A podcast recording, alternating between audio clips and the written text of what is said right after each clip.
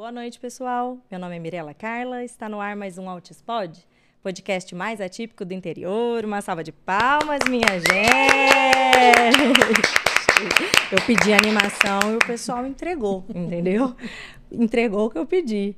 Ó, você que já tá aí, já dá seu boa noite no chat, já vai mandando seus recadinhos e se inscreve no canal.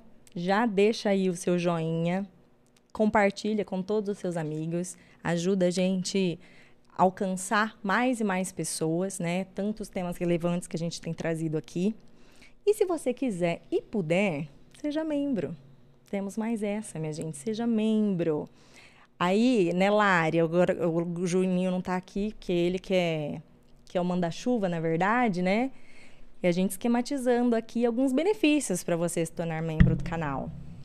E um deles, né, que está engatilhado, eu vou fazer uma série sobre seletividade alimentar e trazendo aí os nossos passos com o Arthur, gente. Todos os perrengues, todas as vitórias, perrengues de viagens, adaptações que a gente precisou fazer, enfim, vou cavucar, sabe? Pôr o dedo na ferida, porque não é fácil, não.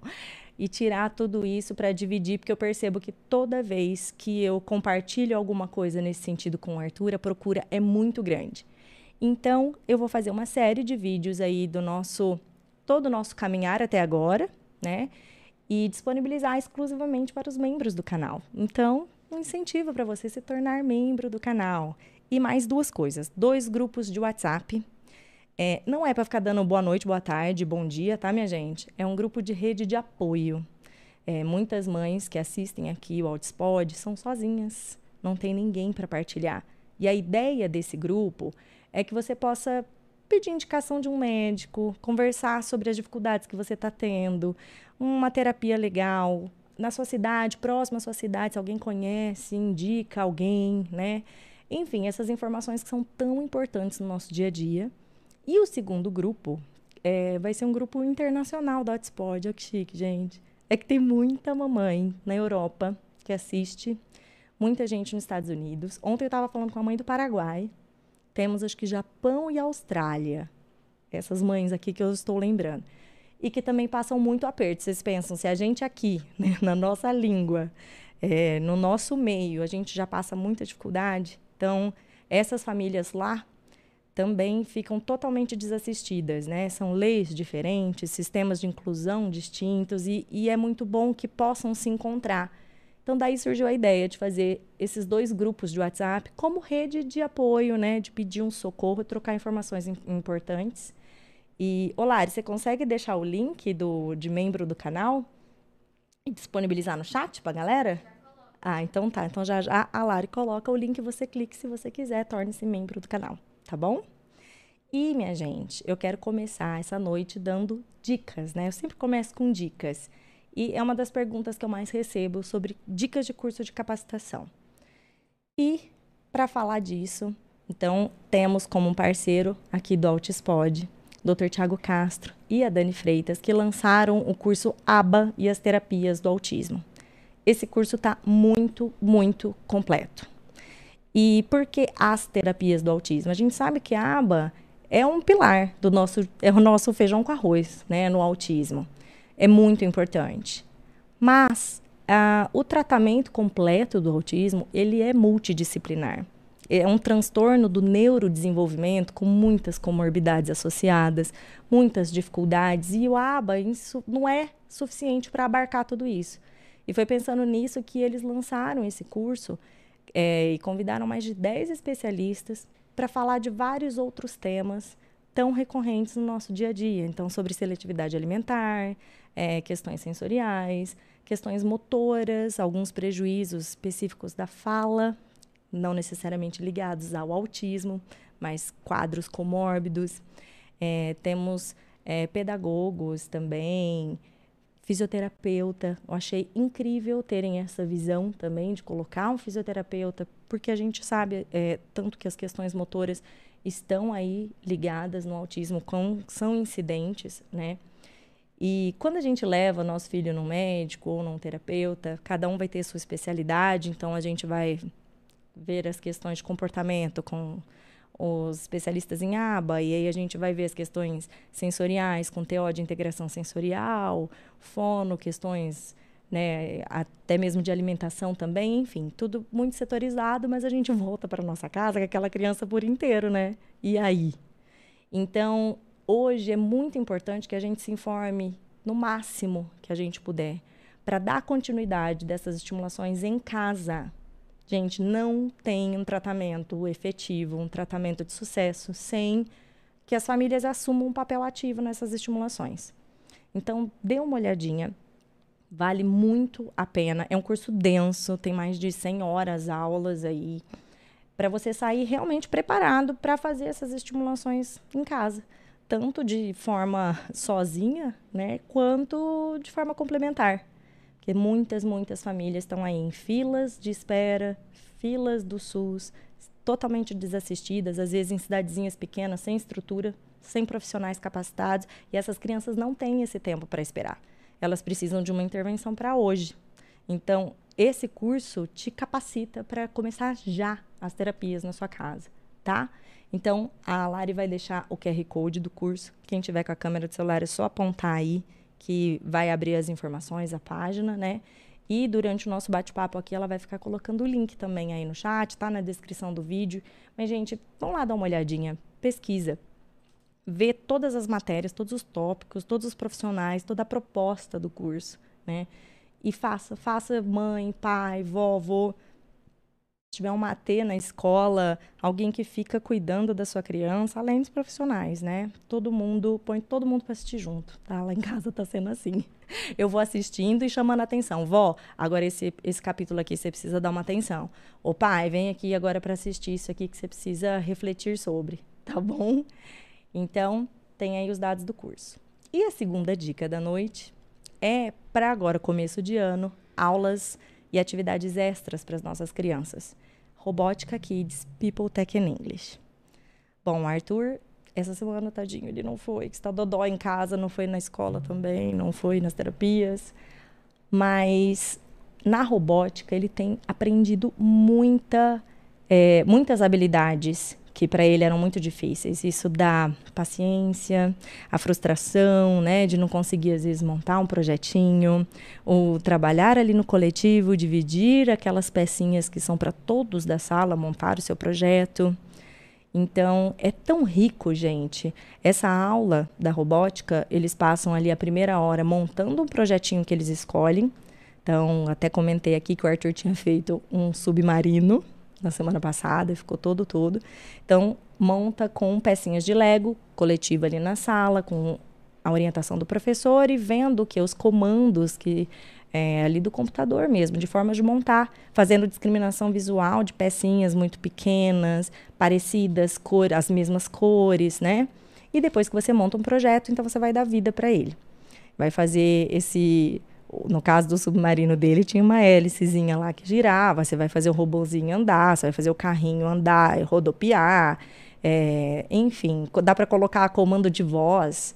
Tem drones. Ah, é muita tecnologia, minha gente. Mas é, é, o que eu achei muito legal é porque vai além disso, né, da tecnologia em si eles trabalham muitas habilidades sociais que a gente precisa, né? E no final da aula, eles precisam desmontar esse projetinho e guardar e deixar as pecinhas todas no jeito para a próxima criança que vai utilizar. Então, mais uma vez, essa tolerância, a frustração, né? Isso de seguir as regras. Tem muitas crianças autistas lá, eles estão super capacitados para receber, viu? Então já marca uma aulinha experimental. E se você chegar lá e falar que conheceu a People pelo Outspod, você vai ter 10% de desconto no valor total do curso e isenção da matrícula. Então corre lá na People Tech English, tá bom? Então vamos para o tema da noite, né, minha gente? Sem mais, sem mais delongas. É, esses últimos dias a gente tem falado ouvido muito sobre isso, dessas alterações sensoriais, né? Passou muito na TV, por famosos envolvidos, e, e é legal quando acontece isso, que dá uma visibilidade para uma causa tão importante, né? Para dificuldades reais que a gente vivencia ali no dia a dia com as nossas crianças e que precisa mesmo de mais informação, de mais conscientização de o que, que são essas alterações sensoriais, né? O que são todos esses transtornos. E para conversar sobre isso, a minha convidada, que me ajuda, é meu braço direito ali com o Arthur, com todas as alterações sensoriais que ele tem. Ela é terapeuta ocupacional, especialista em integração sensorial, é sócia fundadora do GIS, que é onde o Arthur vai, e também da Clínica Gaiato.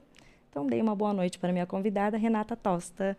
Muito bem-vinda, Rê. Uma salva de palmas, minha gente. Obrigada, amiga. Obrigada, Rê, por ter vindo. A Rê, ela fica super nervosa, minha gente. Ela fica super nervosa, né? Muito, ainda tá? ainda Daqui a estou. pouco já, já começa a relaxar. Sim. E ela tem o dom para falar, o dom para explicar. Pensa na pessoa que domina ela. E, e além de dominar, né, de informações técnicas, ela tem muita facilidade para explicar para gente, né, de uma forma prática. Então, eu não sei por que você fica tão nervosa. Gente, eu não sei se vocês estão percebendo que eu tô incomodada, mas tem um cabelo no meio da minha cara aqui, que eu não tô... Eu tô tentando... Ah, acertei. Beleza. Eu tô tentando, assim, mas eh, tá me, tá me desconcentrando aqui. Hoje eu tô tendo bastante, bastante coisas sensoriais, Sensoriais, aqui isso ao meu mesmo. retorno. E, e, assim, tá me dando uma certa aflição.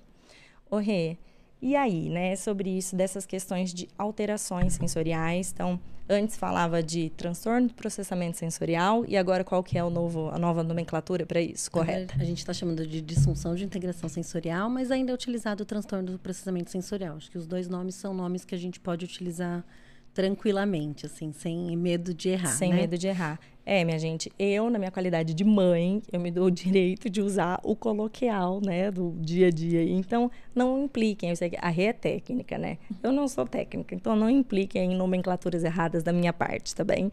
É só pra gente entender, contextualizar o todo disso, né? E o que que são essas alterações, Rê? Até para a gente pensar, para a gente não ficar preocupado com os nomes, né? Acho que eu venho aqui como alguém que é o especialista nisso, mas eu também gostaria de que fosse acessível para todas as pessoas, né? Então a gente fala de muitos nomes feios, né? Acho que até na devolutiva a gente vai falando o nome dos sistemas e são nomes que deixam a gente assim, né? Mas que que é isso, né? Assustado. Nunca ouvi falar. Então, assim, acho que a fala hoje é para que a gente possa acessar de uma maneira mais fácil. Então, eu achei, assim, teve um, um boom na, na, na fala da, da, da Giovanni Eubank, quando ela Isso. falou, e aí todo mundo, dos terapeutas ficaram criticando porque ela usou uma terminologia como distúrbio da sensorial, síndrome sensorial, e aí ficou todo mundo falando, mas Teve essa crítica com ela? teve! Ah, minha, ô, minha gente. E- Sério, sério mesmo? E aí acho que é isso, assim, né? É, o quanto a mãe consegue dizer e falar e sentir aquilo e, e, e tá certo. É isso que a gente Exato, precisa. a gente tá no nosso papel de mãe mesmo ali. E, e. Uhum. esses formalismos não ajudam em nada, ajuda na parte acadêmica dos Sim, sim. profissionais, enfim. Mas não pra gente. Eu não vi que tinha tido uma crítica É, acho que mais. disso, assim, de...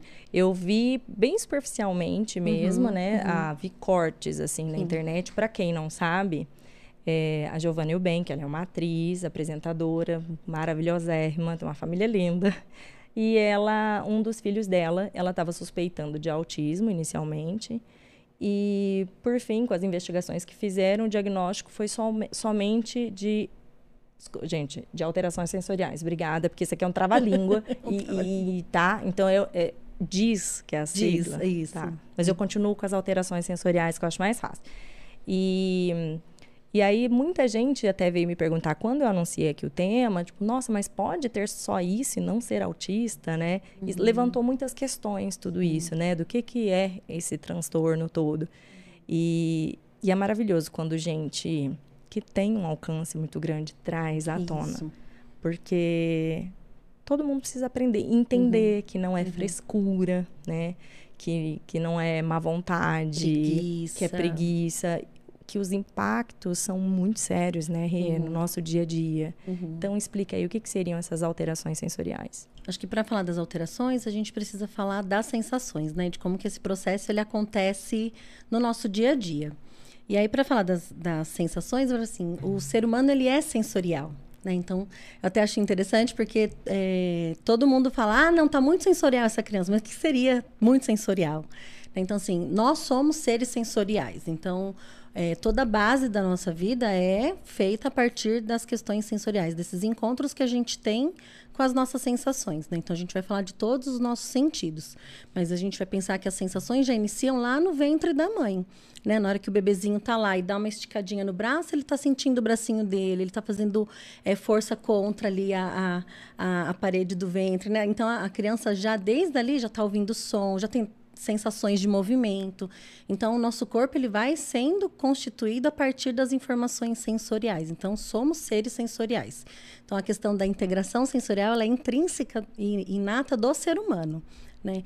E então ela é um processo neurobiológico que faz com que o cérebro receba as informações, interprete e responda para essas informações que chegaram no cérebro. Então, um exemplo, se alguém me cutuca, eu recebi a informação, eu tenho que interpretar e eu preciso olhar para onde me cutucaram. É uma, uma forma resposta de eu... adequada àquele Isso. estímulo. É, então, se eu vejo uma cadeira e eu quero sentar, é uma resposta que eu estou dando quando eu sento, mas eu preciso saber onde está meu corpo, como eu me organizo para sentar. Então, tudo que a gente vai fazer tem uma base ali sensorial. Né? Então, nós somos seres sensoriais. Quando a gente vai falando de, das disfunções, acho que a gente primeiro precisa falar de como que essas essas sensações vão se integrando. E aí talvez seja interessante a gente pensar, então, é, no, em todos os sentidos, né? Mas assim, os sentidos. Vamos pensar na nossa vida sem nenhum sentido. Ela ia ser muito estranha, né? Então, assim, os sentidos eles vão nos auxiliando para a gente perceber o ambiente. Então, tem sentido que nos afetam de que maneira? Nos acalmando, tem sentidos que nos deixam mais alerta, tem sentido que deixa a gente é, em resposta de, de sobrevivência, né? Então, os sentidos eles servem para que a gente possa ir convivendo com as coisas do cotidiano, né? Então, qual é um sentido que pode nos acalmar? Tem gente que fala assim, ah, se eu escutar uma música mais lenta, um, um abraço, um acalento. Então, o bebezinho, quando chora muito, a gente não pega ele no colo Sim. e a gente dá um acalento. Então, a gente está dando um sentido para ele de, de tato profundo, né? Aquele abraço, aquele... Então, isso é um sentido que acalma. É um sentido que pode nos deixar alerta. Se eu estou lá em casa e sinto o cheiro de, de gás, Tá. Eu tenho que ficar alerta, preciso entender ah, o que, que eu tenho que fazer aqui agora. Certo. Então, os sentidos servem para que a gente possa responder para o meio ambiente. E quando esses sentidos não estão conseguindo se integrar de alguma maneira, eu começo a responder de maneira ineficaz para o ambiente. Então, eu começo a ter é, comportamentos que muitas vezes não são os melhores ou os mais adequados para que eu possa é, conviver, né? Para que eu possa ter é, socialização, para que eu possa me adaptar ao meio mesmo, né? Então, é, vamos supor, se esses sentidos, essas informações que a gente recebe do mundo e do ambiente, quem tem, por exemplo, uma deficiência visual, esse estímulo, esse estímulo visual não chega no cérebro, né? uhum, né? Ela uhum. não tem. Ou se você tem alguma é, deficiência física, um paraplégico, algo assim, que você tocar naquela parte ali que ele não tem essa sensação, não vai ter nenhum estímulo para ele, né? No caso do, desses transtornos sensoriais, a informação é recebida, mas na hora do cérebro processar isso, ele não processa da forma adequada. Pode ser que às vezes ela não seja recebida, mas não tem um corte ali biológico, um tá. corte fisiológico. Então, por exemplo, quando eu tenho uma deficiência visual, eu de fato não recebo a informação. Uhum. Não, né, vamos pensar na, na ou quando eu não tenho a questão auditiva, assim, eu não recebo aquela informação. Sim. Então, isso não é falta de integração sensorial, eu não recebi a informação. Sim. Quando a gente fala de uma questão da integração sensorial, ela é das sinapses. Então, às vezes, eu recebo de uma maneira inadequada. Então, eu, eu às vezes eu recebo menos, às vezes eu recebo demais. Então a gente pode falar do limiar neurológico, um nome feio aí que a gente usa, né? É, limiar neurológico é a capacidade que a gente tem de receber informação e em que quantidade que isso pode acontecer. Então eu posso ter um limiar neurológico alto. Isso faz com que o cérebro precise de mais informação para conseguir responder para aquela situação. Então, eu às vezes eu explico para os pais assim, ó, vamos pensar, eu tenho lá no cérebro a gente tem os nossos receptores, são todos os neurônios lá esperando chegar a informação. Quando eu falo que eu tenho um, neuro, um, limiar neurológico alto, é como se lá no meu cérebro tivesse um, um exemplo bem esdrúxulo, tá? Sim. Um copo de requeijão. Uhum. E a informação chega para mim num copinho de café. Então, essa informação, ela não preenche tudo que eu preciso. Tá. Então, vamos pensar numa criança, às vezes, que é muito agitada. Uma criança que é muito agitada, pode ser que ela esteja recebendo menos informação do, do sistema vestibular, e aí eu tenho que buscar mais informação para ficar satisfeito. Então, o meu limiar neurológico é mais alto. Então, às vezes, eu preciso auxiliar essa criança a ter novos ca- caminhos aí para receber essa informação. Às vezes, a gente fala de limiar neurológico baixo. Então agora é o contrário.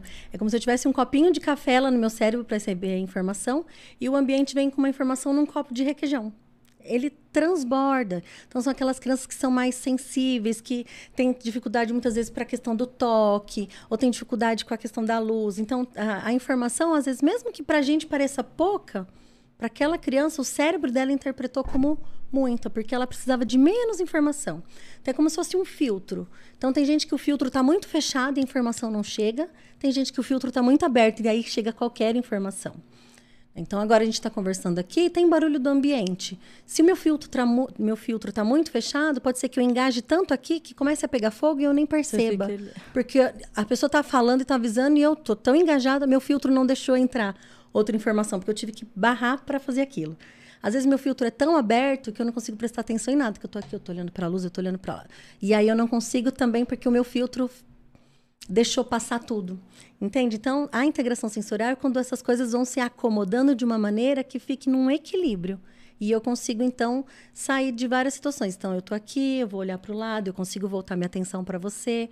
Se acontecer algo mais grave aqui, a gente vai conseguir parar, porque eu vou prestar atenção e a gente vai sair. Então, eu consigo ter, eh, ter essa noção do ambiente. Esses dias chegou uma mãe e falou assim: Renato, eu bati o carro e minha filha não, Não percebeu? não percebeu. Acho que eu lembrei da, da Da Gabriela, Gabi, né? isso, Falando da também. Livon, o Raul, que foi quando ela percebeu que tinha alguma coisa assim fora Isso. por conta do acidente que eles sofreram, impacto imenso, o carro bateu na porta do lado onde o Raul estava e ele lá, Pleno. No Pave do Colosso, tipo, Isso. não chegou nele, é como né? se o filtro tivesse muito fechado, não chegou. Então são exemplos, mas que a gente pode pensar em várias outras situações, mas acho que dá para dar uma Isso, e, e o quanto isso vai impactar, justamente se a sua reação é adequada ou não. Por exemplo, dando o exemplo do Raul, não é, não é esperado um, um acidente que você nem assuste, que você né, não reaja. Uhum. Então, não é adequado, é o que você falou. Às vezes você tá tão aqui, começou a pegar fogo e você não percebeu. Aí você fica ali mó queimado, Uhum, né? Isso. E, por outro lado, é, quando você recebe demais, você é muito difícil, né? Você conseguir coordenar esse monte de, de informações e, e distratores, né? Acontecendo ao mesmo tempo. No caso, até trazendo para o Arthur, né? É, que eu brinco, eu brinco, né? Que lá em casa ele, o Luke, meu cachorro, ou ele, o Arthur brinca assim, como um mamute. super, super delicado. Mas por conta é, dessa questão de sentir menos, né? Então, ele não sente tanto, né? A- Não tem essa percepção tanto da dor, do calor, Ela chega do depois, frio. né? Ela chega mais tarde, ela chega mais lenta, Isso, né? e mais atenuada. Então, ele. Muitas coisas de confronto, não modula a força dele, né? Então, muitas vezes, ao brincar, ele não quer te machucar, mas ele não sente daquele jeito. Então, ele vem igual um mamute em cima de você para brincar. Então, não é adequado, né? E aí, a gente. E é muito comum a gente ver várias crianças, tô pensando no Arthur e no José, por exemplo, da Mari, que, que a, o- a interação acaba sendo muito de embate. E isso assusta as outras crianças, né? Uhum, É assim, fica parecendo que você é violento, que você é grosseiro, que você... e você só não tá sentindo mesmo. Então, você tá buscando um impacto maior porque teu cérebro não identificou, né? E aí, isso vai fazer você ter inúmeros comportamentos inadequados naquele ambiente, uhum. né? Porque você vai ser o que fala mais alto, você vai ser o que esbarra em tudo, é, né? O que... Enfim, você é inadequado. E aí, muitas vezes, a gente acha que isso é só o comportamento, mas não é a questão comportamental, é dessas informações do mundo para aquela criança que vem totalmente, assim, avariada, né? Isso. Como esperar daquela criança que ela haja de uma forma adequada. E, e- e reflete no comportamento. Então, tem questões da integração sensorial, não tem um exame, um exame para se fazer. É, uma ressonância, não, não tem aonde ver isso acontecendo. A gente olha para o comportamento, então a gente olha para o que está acontecendo. Então, é, crianças que trombam muito ou que usam uma força mais é, a mais do que necessária, às vezes você vai olhar, nossa, que criança agressiva. Uhum. Mas se a gente consegue ter uma boa avaliação disso, talvez a gente tire o peso disso para a criança. E, a, e aí a gente consegue auxiliá-la. Equilibrar nessas, nessas reações dela, isso, né? Dela conseguir perceber melhor esse corpo, dela conseguir ter melhores reações. Claro que tem coisas que a gente. que é comportamento, é comportamento. Sim. E ponto. Mas uhum. tem coisas que o comportamento vai ficar a, a, aquém do, do, das questões sensoriais, sensoriais. Né? Então, isso é muito importante a gente ter sempre uma equipe que vai conseguir avaliar todo esse processo, né? O, o Arthur, conforme fui fazendo integração lá com vocês, que ele foi tendo maior percepção de calor, de frio, de dor, né? E de roupa apertada ou não. Porque antes era, era como se não fizesse parte uhum, dele, uhum. né? Sim. Tava suando e tava com a roupinha de frio de lá, frio. Né? Né? Ou então no frio, tremendo, tudo assim, e normal. Não, não, não é comigo, tipo assim, né? E até mesmo na hora de dormir, as dificuldades de, de aceitar que cubra ou não. Tem muitos autistas que têm isso, né? Não querem colocar roupa, né? uhum, né? Uhum. Aí é frio e tudo mais. E por conta de todas, já não sente o, a temperatura ali do jeito que, que deveria. Aí já tem outros incômodos, né? Uhum, uhum. E, e até mesmo isso de você ah, perceber muito diferente, né? É, além de impactar nisso, no, nas respostas que você vai dar, fica realmente como a manifestação ela é pelo comportamento, então fica naquele limiar, né? Do tipo, ai meu Deus, é autismo, é só uhum. transtorno sensorial? É algum outro transtorno, né? O que, que é isso? Porque o, a, a manifestação vai ser clínica, né? Isso. Vai ser ali no, no dia a dia que você vai perceber, né? É. E, e, se a gente for pensar, acho que a gente vai explicar ainda sobre os sistemas e vai dar para ver bem a, a, a, comparação, né?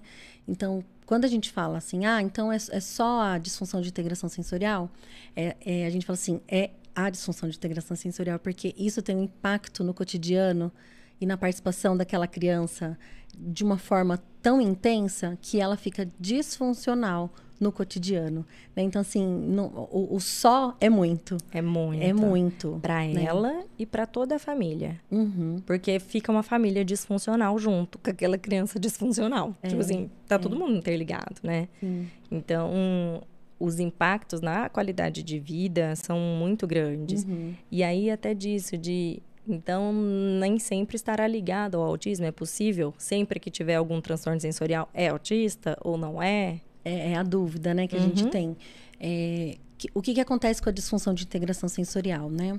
Ela foi estudada por uma terapeuta ocupacional, né? a Jean Ayers, que ela é uma norte-americana, era, né? Eu falo que é a nossa diva aí da, da integração sensorial. E ela estudou esse processo neurobiológico nas crianças com dificuldade de aprendizagem. E, e, depois a gente foi começando a pensar nesses processos aí do desenvolvimento mesmo do, da, da criança, né? Do, do, do ser humano. E é, essa disfunção ela não está no CID, ela não está na classificação internacional de doenças, né? Então não tem aonde procurar ali para todo mundo saber o que é. Então, se você estudar a teoria, você vai entender então aonde estão os sinais. E são muitos sinais. Mas aonde a gente vê os sinais de disfunção de integração sensorial no, no CID? É lá no CID do autismo. Do autismo é um critério diagnóstico. É um né? critério porque ele vai falando de situações. Mas tem crianças que a gente pega e a gente vê alguns sinais, mas não fecha o critério diagnóstico para o autismo. Sim. Porque não, não pontua lá uhum. para tudo. E essas crianças ficam no limbo.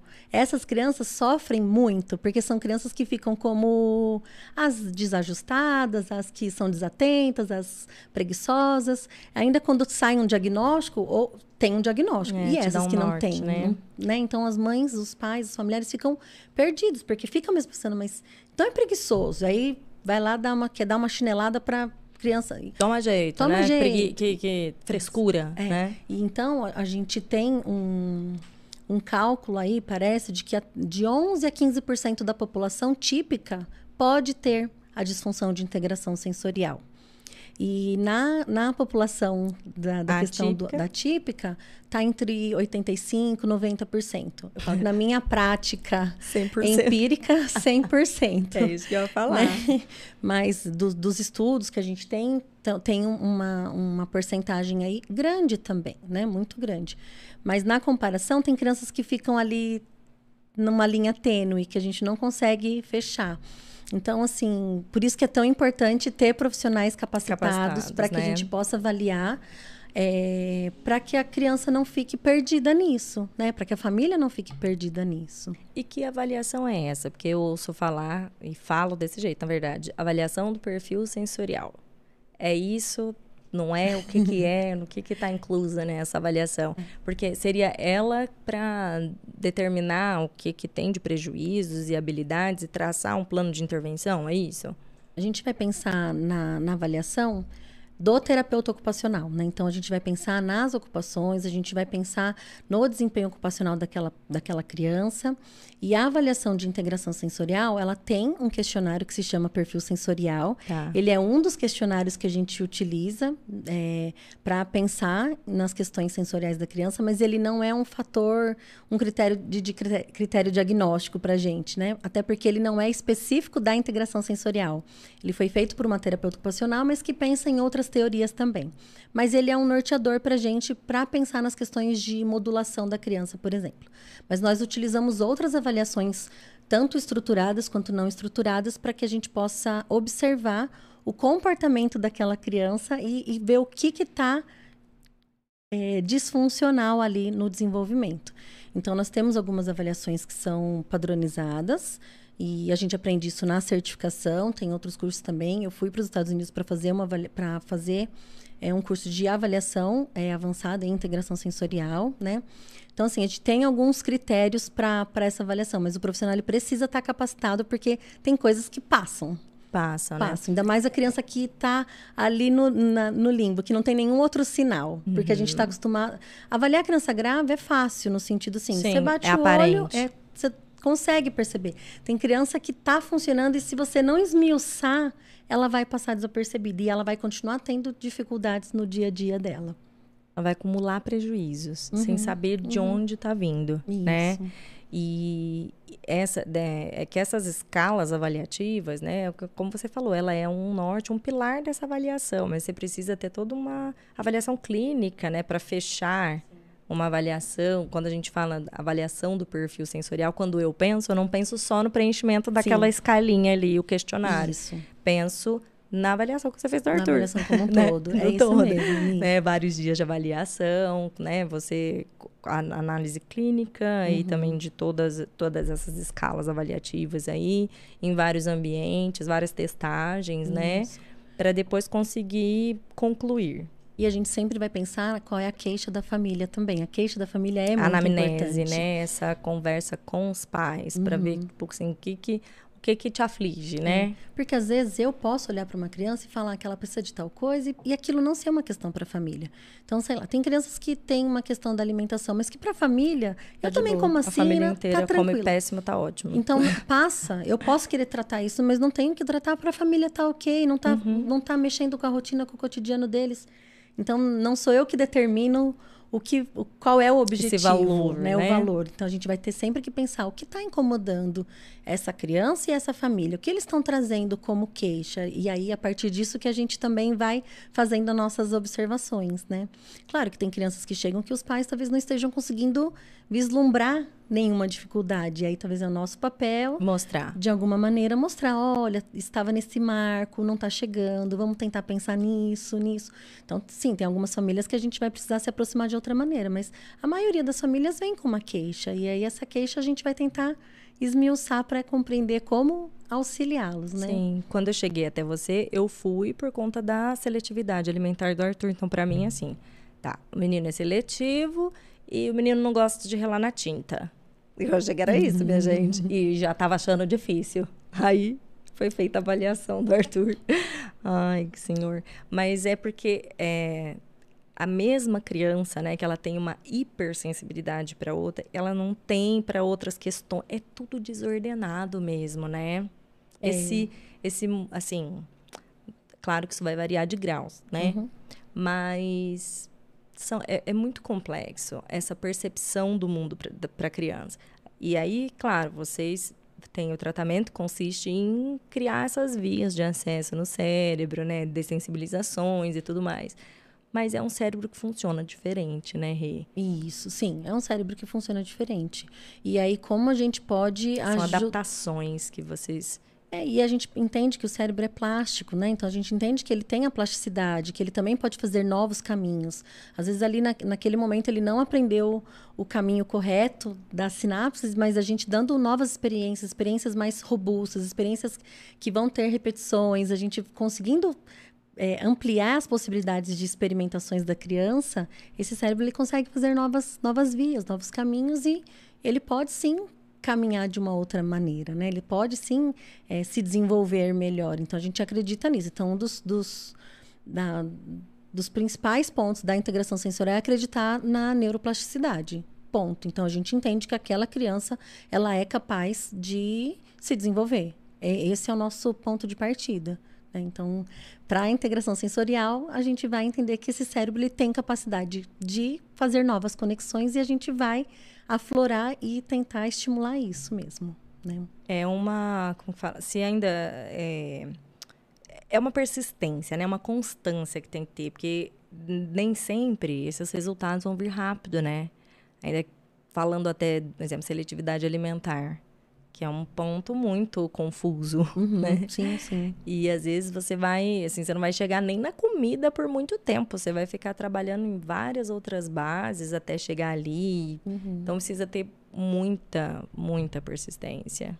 E aí, por isso que muitas vezes eu preciso de outras parcerias. Às vezes a comida não vai chegar no atendimento do terapeuta Sim, ocupacional. Às vezes a comida vai não. chegar lá no, no, atendimento da nutricionista ou da fono. Pode chegar ou no meu casa. também em casa. Mas eu vou precisar de parceiros, é. porque se eu for fazer tudo. Não, não, não dá. Não tem, e não tem profissional para fazer tudo. É. Não existe isso. A gente existe. precisa da equipe, a gente precisa da, das parcerias, né? Cada um com a sua com a sua expertise é, ali do que que é. Mas que a gente possa costurar isso de uma maneira que, que fique em conjunto mesmo, né? Harmônico, né? Não é cada um fazendo... É, cada parte, né? O que você falou, eu chego com a criança inteira na minha casa, não Exato. dá para cada um fazer uma parte, eu né? Vou desmembrar como, né? Assim. Deixar a boca em um, o braço em outro, não é, é assim, É uma né? pessoa só, ele não é desconectado. Então, é, é, é imprescindível primeiro, que os pais entendam todas essas questões, uhum. porque não dá para você ficar completamente alheio ali ao desenvolvimento da sua criança.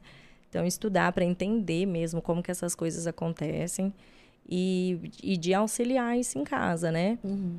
E porque a, cada, cada especialista ali vai trabalhar numa área e que se não tiver todo mundo conversando, gente, assim, não é nem que não avança, você tem você regride, né? Porque um faz de um jeito, outro faz de outro, uhum, faz de outro. Essa criança fica uhum. como, né? Sim.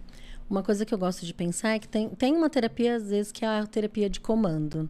Né? Então, assim, talvez aquela criança, naquele momento, precise mais daquele, daquela terapia.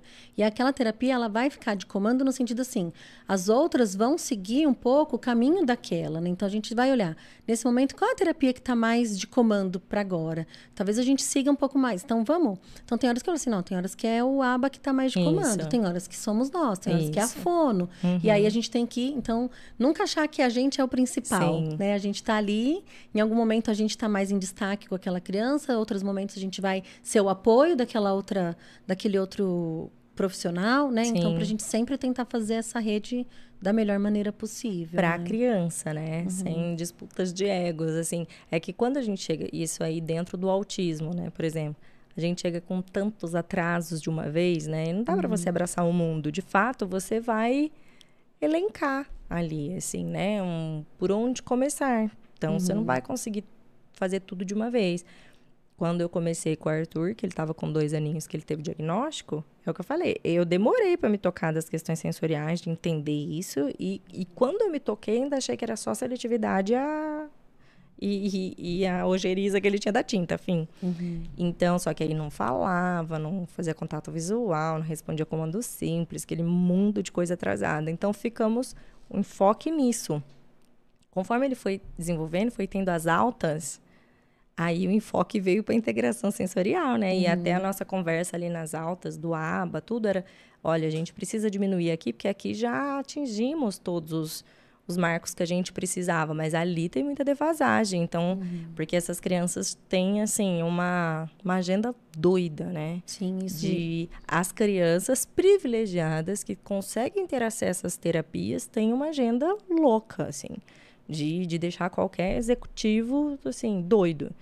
Uma carga horária muito exaustiva. Então, a gente precisa, às vezes, equacionar mesmo. Olha, isso aqui é mais urgente, eu preciso focar nisso, porque não, não dá. Uhum, né? Uhum. Não dá. E, e, e até, assim, a, a seletividade alimentar do Arthur foi a que eu fui por último a que eu tava mais desanimada. Dava mais medo de mexer, né? Ai, né? meu Deus, porque é, é assim, muito desgastante. Nossa. Uhum. Porque foi assim, das outras intervenções, conforme a gente foi fazendo, o Arthur foi tendo uma resposta muito rápida, né? Então não fazia nada, um repertório muito ruim. Mas aí veio a fala, aí já foi se desenvolvendo, a parte cognitiva, não. E aí? E a sensorial? Não. Aquele caminhar bem de, de, de formiguinha, mas por quê? Porque se a gente entende tudo que está envolvido, fica mais fácil, porque a gente uhum. estabelece metas mais realistas, né? Do 8 ao 80, você tem um monte de etapas para preencher. Se eu ficar olhando só lá no 80, aí parece que não está dando nada de resultado, mas não, né? Uhum. Então, até hoje, que o Arthur voltou a comer faz seis meses por aí, né? E ainda é bem trabalhoso, mas nossa, estamos no céu, no céu. Eu nem imaginava tempos atrás que eu estaria vivendo isso aí, você sabe. Uhum. e e a, quando a gente olhava ali para trás, que você focar só na questão da comida, você foi assim, cara, tipo assim, passa um ano, passa dois anos, passa três anos, você ainda tá ali, né? Uhum. mas todas ou várias outras transformações sensoriais acontecendo que não eram de, de tanto destaque quanto a seletividade do Arthur. Então aí você fala assim, nossa, mas aí agora não é do nada, né? Foi, muitas coisas foram isso, florescendo, isso. foi amadurecendo, desenvolvendo estabilidades, as bases que a gente vai falar sobre isso, da parte sensorial, para que a gente pudesse chegar onde, onde estamos, né? Então a gente não é aquele óbvio, né? Se você chega com seletividade alimentar, você não vai lá na terapeuta, ela vai fazer um prato de comida e ficar oferecendo. Porque se fosse só isso, a gente oferecia em casa e tava tudo resolvido. É, faz um prato colorido, mágica, né? faz um, sei lá, o Arthur gosta de dinossauro, faço coisas com dinossauro e ele come. Só que não, né? Então, só que não. E aí, nisso, até de, falando da avaliação, quando você faz essa avaliação da criança, aí você vai traçar esse perfil sensorial. Esse perfil seria o quê? De você avaliar é, quais estão mais, mais avariados, que você tem mais dificuldade, e aí você pensar em estratégias assim de, de se conectar com aquela criança, de vias de aprendizagem? A partir da avaliação, Mia, a gente vai sempre pensar qual é o impacto que está tendo no dia a dia. Né? Então, assim, vamos pensar, uma criança que não brinca. Então, por que, que ela não está brincando? Então, vamos pensar na história do Arthur. O Arthur não brincava uhum. porque ele não tinha. O tônus era muito baixo, ele não conseguia se movimentar, ele não Sim. conseguia experimentar ir no escorregador, no balanço, porque ele não conseguia ter esses movimentos. Então, na avaliação, a gente entendia, ele tem uma questão da praxis ali, que é do motor, que é do planejamento, que é de se organizar. Então, a gente fez um objetivo para que ele pudesse ter mais habilidades para que ele pudesse brincar. Então, uhum. o objetivo era brincar. Uhum. A gente ia pensar em quais recursos a gente ia utilizar para que ele pudesse chegar nesse brincar. Né? Então, a avaliação ela vai entender assim, onde está o impacto tá, em tal coisa. Então, o que está gerando esse impacto? Ah, não, é porque ele tem é, tônus baixo. Não, porque ele não está conseguindo se planejar. Ah, não, ele tem uma, uma questão tátil ali importante. E aí talvez seja interessante falar um pouquinho sobre os sistemas. Isso, pra, podemos pra... entrar nos, em todos os sentidos, né? Isso, para poder entender do que, que eu estou falando. Se eu começar a falar assim, ah, do sistema vestibular, que, que de acho é isso uhum. aí, né? Mas acho que a gente já falou da outra vez, quando eu falei de seletividade, né? Da questão dos oito sistemas, né? Quando eu fui explicar daquela vez, eu tentei direcionar um pouco para alimentação, para seletividade, para uhum. a gente pensar. Mas esses sistemas, eles estão aí na nossa vida, né? Então, é, a gente é acostumado a pensar nos cinco sistemas primeiro, né? Que é o que a gente Sim, aprende na na escola, escola. e é o que é falado mais. Então, a questão da visão, eu sempre tento explicar que a visão é mais do que olhar, né? A visão é, é- é poder interpretar, é ver, é, é- é poder di- é, diferenciar a cor, diferenciar o, o tamanho, né? No- com o olhar você recebe as informações aí do, do mundo, né? Então, a visão ela é muito importante para que a gente possa, então, ter essa interação com, com o meio, né? Tem a questão do paladar. Né? Até do paladar, eu gosto de mostrar a foto A da pirâmide. língua. A Ah, foto da, língua. Que Você quer que ponha da... Ô, É, põe ô, a foto põe da a foto da língua. língua, por gentileza. Que mostra os pontos da língua, de, de onde sente cada... cada... É. O paladar, ó como que é interessante. Quando a gente pensa na questão da, da seletividade ou da alimentação, é, É da- é, pode voltar. Isso. Da, da, da língua, é, você viu que cada parte da língua que vai fazer mais contato e que vai perceber mais tais sabores ali, né? Então tem o doce, o salgado, o ácido, o amargo. E aí tem esse tal de umami. Eu acho que quase ninguém sabe o que que é umami, né? Não. Umami é o que tem no sazon. É o que tem no, no como que ele chama? No glutamato, glutamato de sódio, acho. Acho que é, mas é o sazon mesmo. Que é é- aquele meio sal, meio não, meio É, mas que ele, ele, ele fica meio neutro, assim. neutro. O que, que acontece? As comidas industrializadas, elas quase todas têm. Então, se você pensar a batatinha do McDonald's, Uhum. tem. Por que, que a gente vicia nesses alimentos? Porque olha como a nossa língua fica. Completamente tomada. Então, é um sabor que gruda na nossa boca e que faz a gente ter uma sensação muito boa daquilo. Então, muitas vezes, crianças fazem preferência de alimentos mais industrializados porque o sabor repete, porque o sabor não muda, porque o sabor, ele. A batatinha do McDonald's aqui em São Paulo e nos Estados Unidos é o mesmo mesma. sabor. Uhum. Porque tem, é, e tem esse, Essa essa, questão da, do- da química. né? Então, a bolacha. Aí você fala assim, ah, vou então trocar o pacote, ela vai comer. Não, ela, ela, a criança Vai sentir. vai sentir. Porque olha o tamanho do receptor que tem ali na língua. É o maior. Então, o paladar é importante, né? E aí, isso também acontece na introdução alimentar. Quando a gente já começa a introdução alimentar com alimentos que têm é, esse, palad- esse sabor umami, a gente já condiciona Difícil essa sair língua. dali, né? Isso, então é aquele paladar, gosto muito do doce, gosto muito, porque vai para esse, esse sabor aí, né?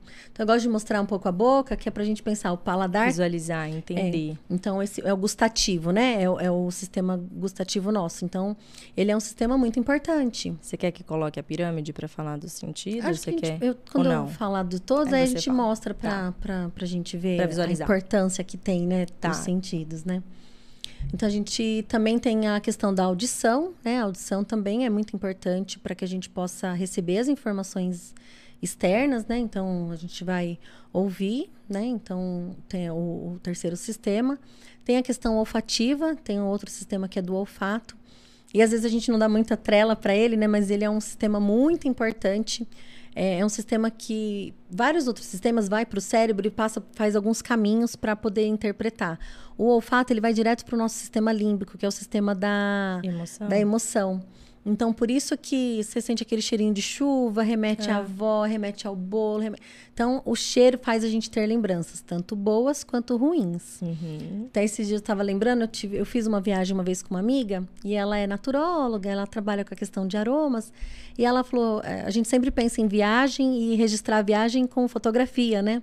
E ela me deu um perfume, ela falou, Rê, usa o perfume na viagem, que toda vez que você usar o perfume, você vai lembrar da, da nossa viagem.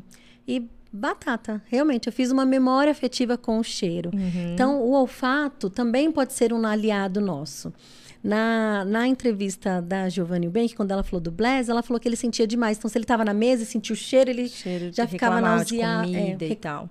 Então, assim, o olfato é algo muito importante e a gente precisa perceber, porque às vezes pra gente passa Sim. desapercebido e para algumas pessoas isso É. fica muito Pro Arthur eu percebo bastante dificuldade. Eu tenho, assim, eu sou meio chata, mas nada que, Uhum. atra- né, que atrapalhe, prejudique, não tem impacto de prejudicar minha vida. Mas o Arthur, ele tem, dentre todas as questões que ele tem, né? E era uma das, das dificuldades de, de sentar com a gente na mesa. na mesa. Sim. por conta do cheiro. Então, se a gente estivesse num lugar mais aberto, né? Sei lá, uma varanda e coisas que não tem um cheiro muito forte, E também nem sei dizer esse cheiro muito forte para quem, porque uhum. às vezes para mim não tava, mas para ele tava insuportável aquilo ali, né? Mas para a gente pensar que o, o, olfato, no nosso cérebro, ele precisa habituar.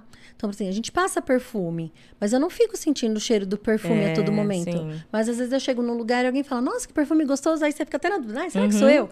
Por quê? Porque o nosso, nosso cérebro acomoda e habitua. aquele cheiro ali, sim. Para algum. Entende? Quando não tem integração tá. das sensações, não habitua. não habitua. Você imagina, tem uma cidade aqui perto que tem um cheiro de borracha muito forte, acho que é.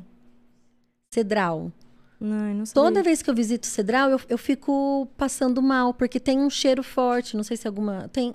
E, e eu fico pensando que as pessoas que moram lá já se acostumaram, acostumaram, com o cheiro. Mas toda vez que eu chego lá, eu falo, pra você, para mim é difícil. É, depois acostuma, mas vira e mexe, eu, eu falo, opa. Mesma coisa talvez quem mora perto de, de córrego, né? Então assim, Sim. às vezes a gente chega e fala, nossa, como que tá aguenta? Aguenta, porque o, o corpo casa vai... com cachorro. Casa com cachorro, é isso, a gente acostuma, né? Então, o olfato ele é muito disso. Então, o cérebro tem que habituar. E quando não tá funcionando muito bem essa essa integração, não modula ali, né? Isso, então algo acontece e a gente fica incomodado. Incomodado. Né? Isso pra gente tinha um impacto muito grande em passeios. Então, por exemplo, você vai ao shopping, a praça de alimentação de shopping tem um cheiro muito forte. Uhum, uhum. Então, pro Arthur era impossível sentar com ele numa praça de alimentação de shopping. Sim.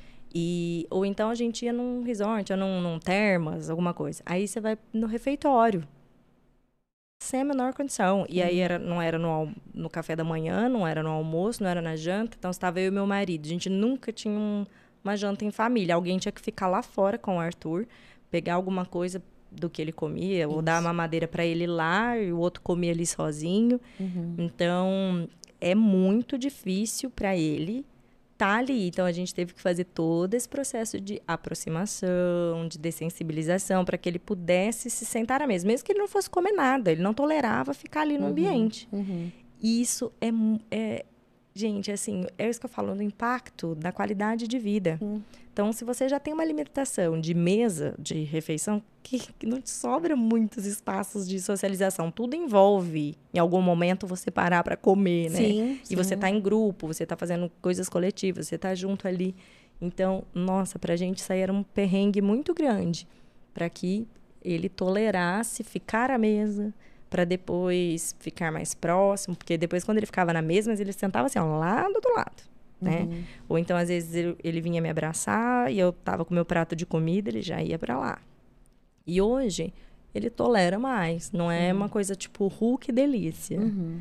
Mas Tá Estamos mais possível. É, né? mais possível, isso. É que, é, assim, não tem um, um, uma intervenção direta, por exemplo, neste sentido. É. Mas a gente entende que se é um processo e, e, é um conjunto, eu falo que é uma engrenagem. É. Quando uma começa a funcionar melhor, as outras também parecem que vão se acomodando. se acomodando e vão começar. Então, assim, às vezes a gente faz uma intensificação de. A, a, atendimento em, em, três sistemas principais que eu vou falar, mas porque eles são, eles causam um impacto muito grande e isso nos, nos ajuda com, nos demais, é isso. Né? Entendi. Então, um sistema que é muito importante para a gente é o sistema tátil, né?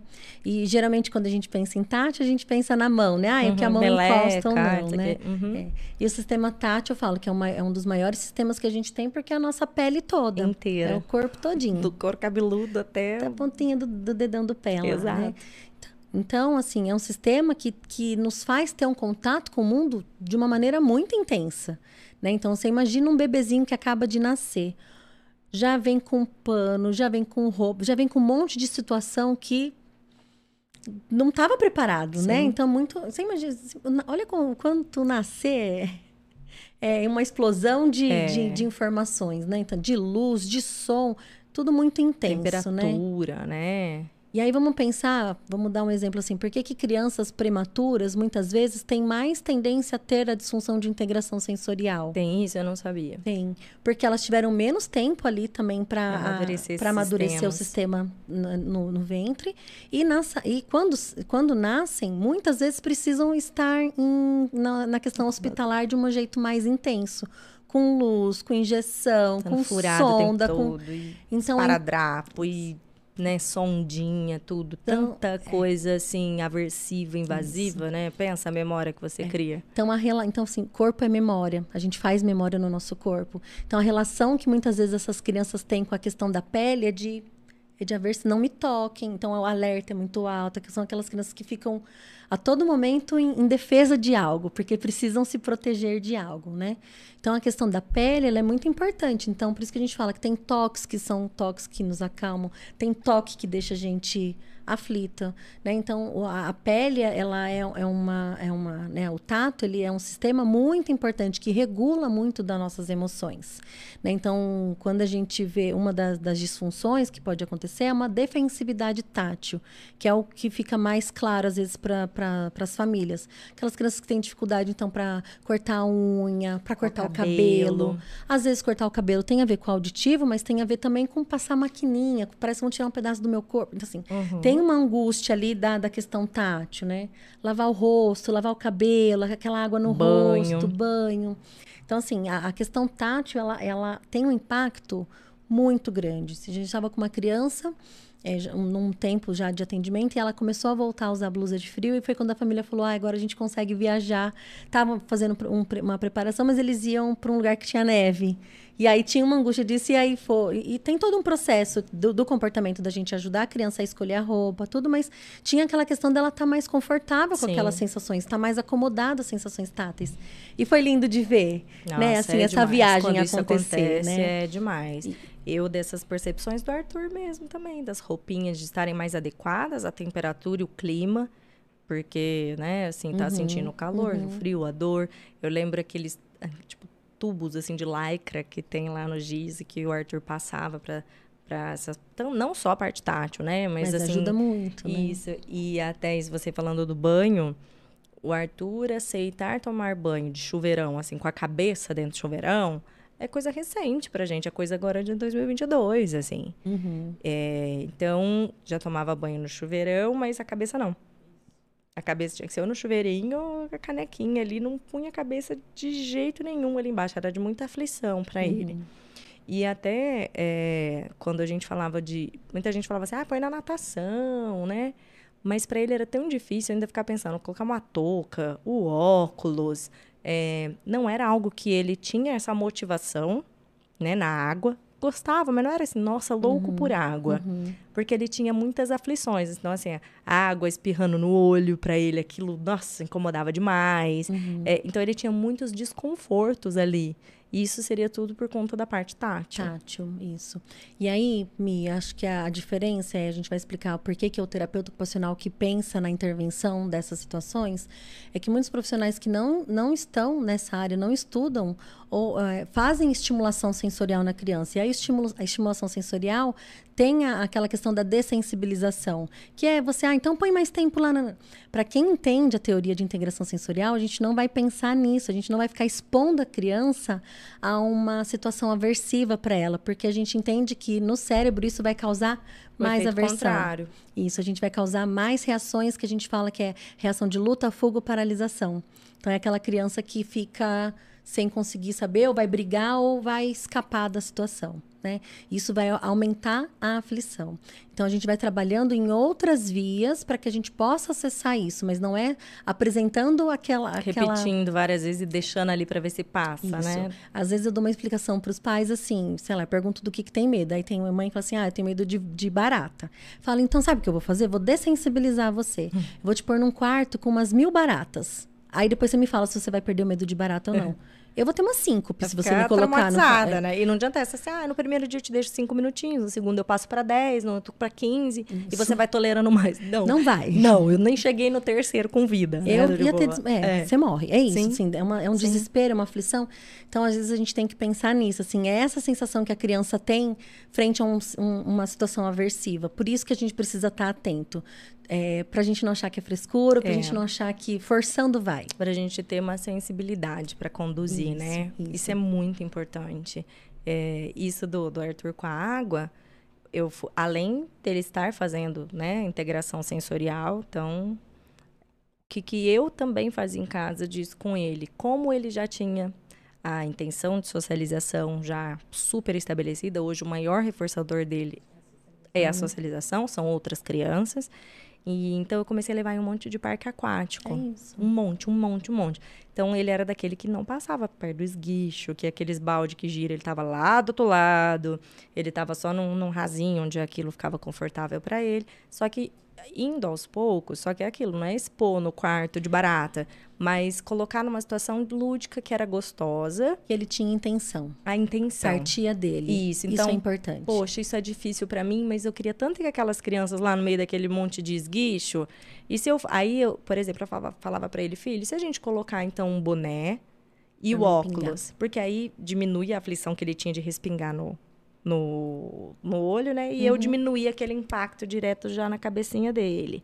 A gente vai tentando, né? Isso Alternativas. daí me- não é forçar. Isso daí Não. é a partir da motivação dele. E- então, Isso. é, esse é o caminho. Isso. né? Então, ele tinha vontade, ele estava com medo. Então, a gente vai pensando em adaptações. Você foi pensando. Mas você não Isso. foi lá e pegou e, e forçou ele. Não, Jamais. você vai entrar aqui debaixo de qualquer jeito. Isso não pode. Não. Né? Ou, mas acontece, muito Acontece. isso. E às vezes acontece de outros profissionais fazerem isso, entendendo, a- achando que isso vai fazer com que a criança. Então, sei lá, a criança não consegue pôr a mão na espuma, bota espuma e fica forçando a criança a botar a mão lá na espuma. Isso não vai resolver a questão tátil dele. Então, por isso que o profissional precisa saber do que está fazendo. E aí, a estimulação sensorial, qualquer profissional faz. A integração sensorial é o terapeuta ocupacional, porque a gente vai pensar nisso, a gente vai avaliar, a gente vai entender o contexto dessa criança, a gente vai entender por que, que essa família quer que ele molhe o cabelo, porque a gente. ent- Entende? Assim, a gente vai entender qual é a necessidade. E aí a nossa intervenção vai caminhar de uma maneira respeitosa, pensando no Isso. contexto, entendendo todas as habilidades e as dificuldades daquela criança, Sim. daquele momento. Então, acho que é importante a gente ressaltar nesse momento, porque é, faz toda a diferença no desenvolvimento da criança, É, né? Você, se você não tiver com um profissional capacitado que entenda dessa questão de integração que é tão complexa, minha Uhum, nossa. uhum, uhum. Quanto mais eu estudo, menos eu sei, mas eu estudo. Duas. Não, mas eu estudo ainda como mãe, né? Do tipo assim, eu nem me apego a terminologias nem Sim, nada, mas sim. eu vou muito de entender um conceito das coisas Uhum. e eu tenho um certo feeling com o Arthur, assim, Bastante, bastante. de tipo, olha, não sei dar o nome do que eu tô fazendo, mas eu acho que é mais ou menos por Uhum, aí que eu consigo tornar um pouco mais confortável e estimular aquela exposição e tal. Uhum, Então, isso da água do Arthur, a gente tinha duas questões. Primeiro, boia. Ele, nossa, foi não, foi uma luta para que ele é, aceitasse colocar boia. Então, também não forçamos. Era sempre assim, pela vontade de estar lá com as outras crianças Isso. a vontade de estar lá. Você não quer tentar um pouquinho? De a gente colocar com a camiseta em cima da camiseta, fica um pouco mais fácil. Tenta um modelo de boia, outro modelo de boia, aquela coisa toda. Então, é, né, assim, foi muito, muitas vezes isso ao longo do tempo, né? Sempre pensando nisso aí. E fomos chegando ao ponto de é, o Arthur foi ficando tão mais à vontade e com a integração sensorial, com todas as questões motoras que a gente também estava trabalhando com ele, de esportes mesmo, né, de preparação física, ele foi se sentindo mais encorajado e mais preparado para fazer isso. Então, foi muito, foi lento, não foi rápido, foi lento, mas foi bem gradual, de forma assim bem respeitosa, né? E, e ele tá super autônomo na água e agora ele tá pedindo, ele quer fazer natação. Que legal. Ele hein? quer, né? E tá, enfia a cabeça lá no baldão, tenta mergulhar, tá um perigo, inclusive, agora, né? Tipo, Tem ficar mais atento. é, mas sempre, né, pensando assim, do que, que pode ser um reforçador para aquela criança superar, né? Passar, assim, aquela barreira, né? E aí, olha quanto o sistema tátil é importante, né? Você viu quantas... Olha quantas coisas. Isso. E quanto isso me regula no meu ambiente. Sim. Ou eu vou ficar, ou eu não quero ficar lá. Eu não quero ficar, é. Você ficar com uma pedra no sapato. Uhum. Você vai tolerando um tempo, um tempo, daqui a pouco você não suporta mais. Você fica, vai numa festa super legal, aí você tá passando frio.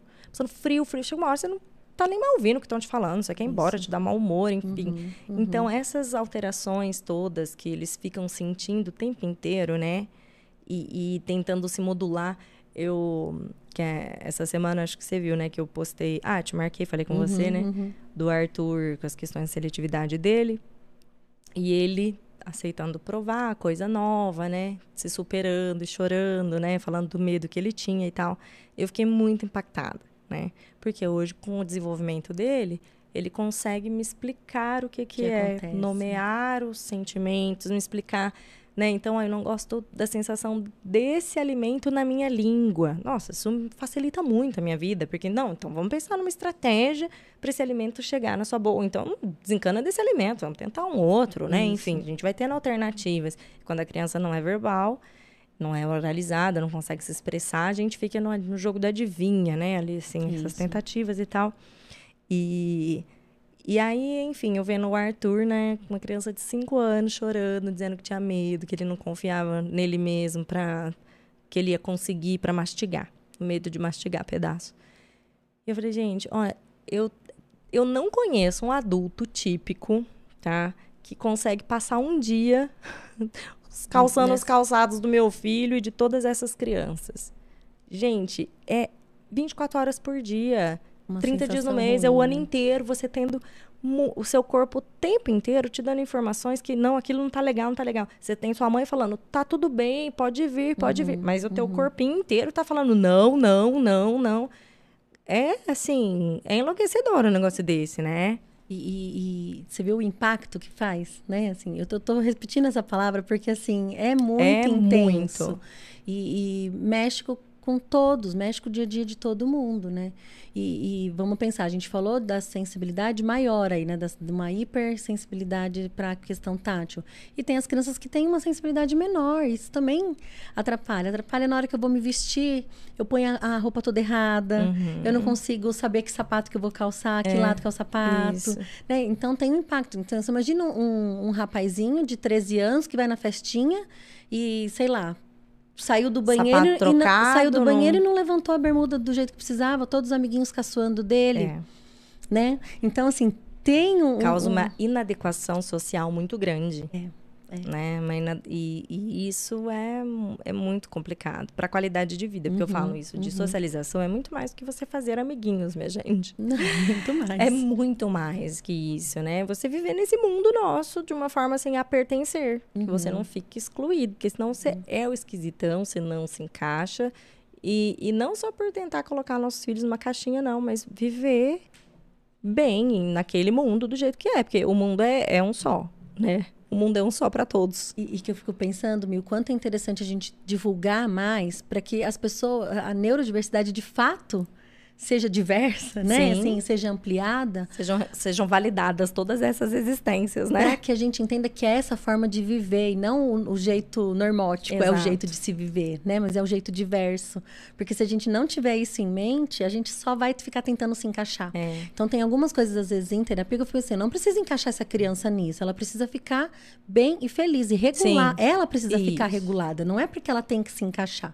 Então, tem horas que a gente precisa voltar e conversar com os pais também para dizer, olha, ela não tem que encaixar aqui, ela só tem que ficar bem. Uhum. Ela só tem, ah, então a estereotipia, tudo é, bem. Geralmente, tem... né, estereotipia, né? eu não quero, porque todo mundo fica olhando, Isso. mas não causa prejuízo nenhum. A criança só, Não está concorrendo lá. com nada, não está Isso, sendo... não é uma barreira de aprendizado, uhum. nem nada. Então, a gente vai pensando nisso, né? Hoje eu até estava conversando muito com a Mari, é, a Mari Marangoni, da questão da autoestima das nossas crianças, Sim. né? É, é sempre assim. Então, eu entendo aqueles pais que estão preocupados. Ah, eu não quero que faça estereotipia, porque a gente não quer o quê? Que aquele mundo engula a nossa criança. Sim. Que a gente sabe uhum. o mundo lá como que é, né? E... Mas, então, é, é, meio que... A estereotipia não faz o menor sentido nesse, nisso, se ela não faz mal, não é barreira uhum. nem nada. Deixa a criança ser... A pessoa ser regulada da forma como ela precisar, né? É, eu acho que é um caminhar dos dois lados, né? as pessoas que têm essas dificuldades buscarem mesmo desenvolver habilidades, estratégias e ferramentas para viver melhor, né? Se entender e, e, funcionar melhor mesmo, ter mais autonomia, mais qualidade de uhum. vida, estar bem ali. E a sociedade entender também, acho que vai de encontro, né? Sim. As duas coisas de que tudo bem aquela criança, se ela comemora daquele jeito, tudo bem. Se ela tá feliz e ela gosta de dar pulinhos, ela gosta de fazer uns barulhinhos, se ela gosta uhum. de correr, qual o problema? É. Né? Ela, ela gosta, ela fica assim quando ela tá feliz. Eu faço outra coisa, sei lá, eu danço, eu canto, né? Então, é, as duas coisas, né?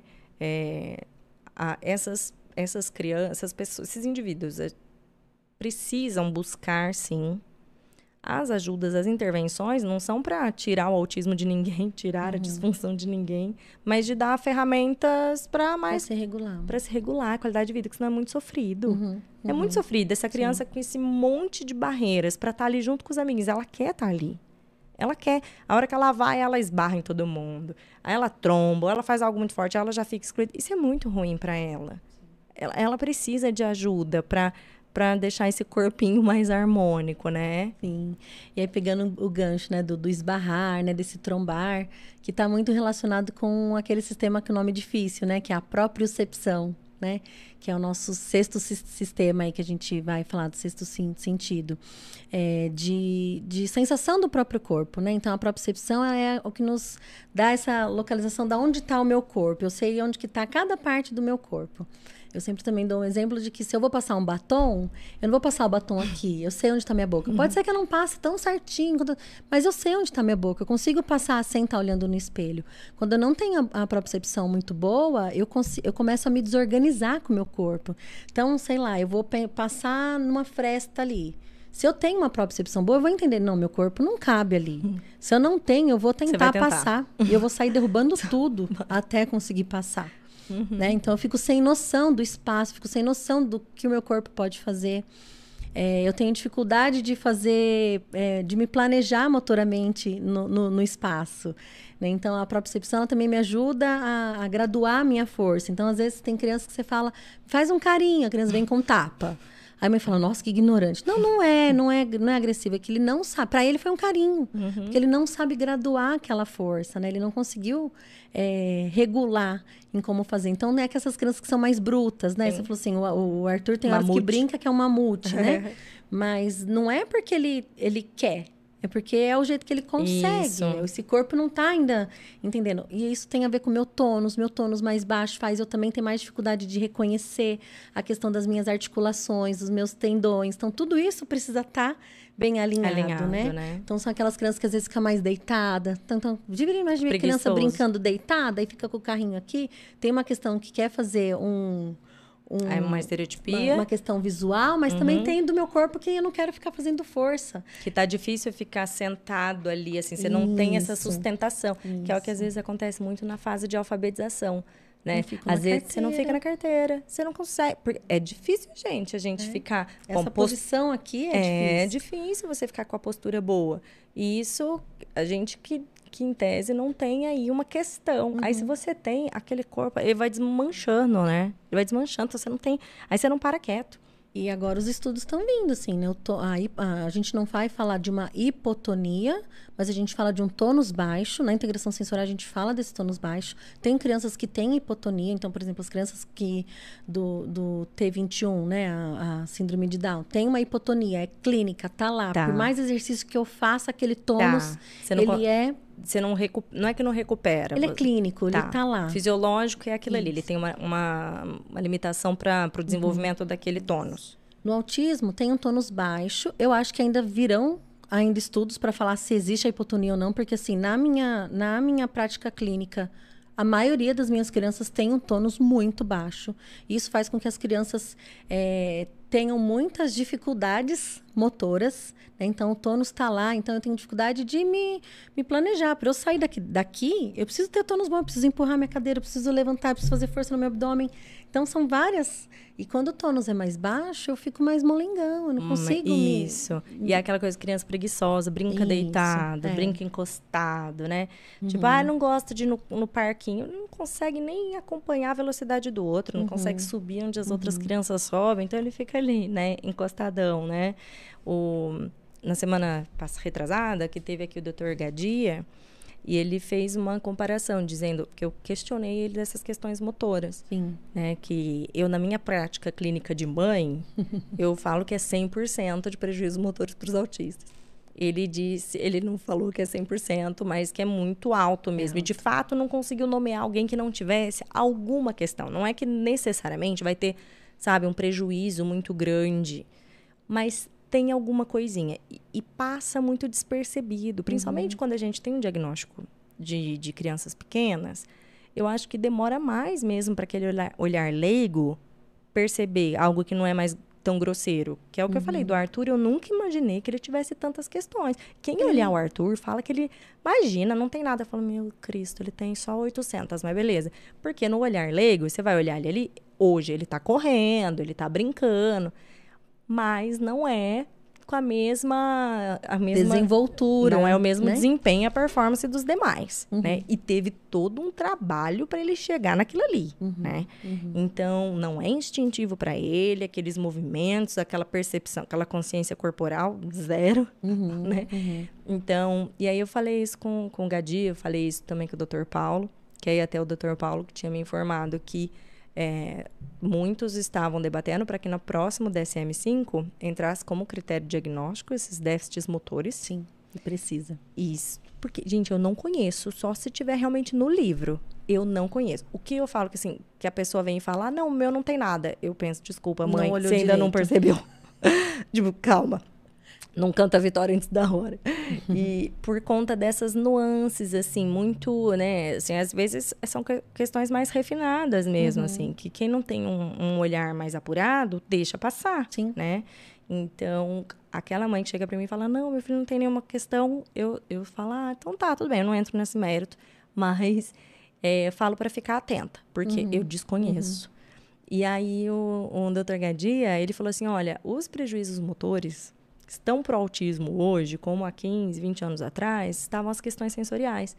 E ele falou de uma palestra que ele foi com a Temple Grandin, e que ela falou, gente, vamos nos atentar às questões sensoriais, porque no meu autismo, ela falou, no meu autismo é o que mais Me pega. me prejudica na minha vida. Então, assim, 15, 20 anos atrás, não tinha. Hoje, a gente fala em autista, praticamente o estereótipo do autista é aquele já tampando o ouvido, né? Assim, com abafador e tal. Então, a gente já. É automático você ligar o autismo aos transtornos sensoriais, né? Mas naquela época não era. E, e, e essa negligência de olhar tá hoje para a questão motora. Sim. Você não olha para um autista e fala, deixa eu ver a questão motora. Não. Ninguém vê as articula isso de hiperflexibilidade, hipermobilidade articular, né? Tantas coisas assim. E o que é interessante, porque a integração sensorial, ela faz essa avaliação completa. Né? Por quê? Porque isso, a- a- essa hipermobilidade, a questão do tônus, faz parte da integração sensorial. Então, quando a gente fala dos déficits motores, está relacionado com a integração sensorial.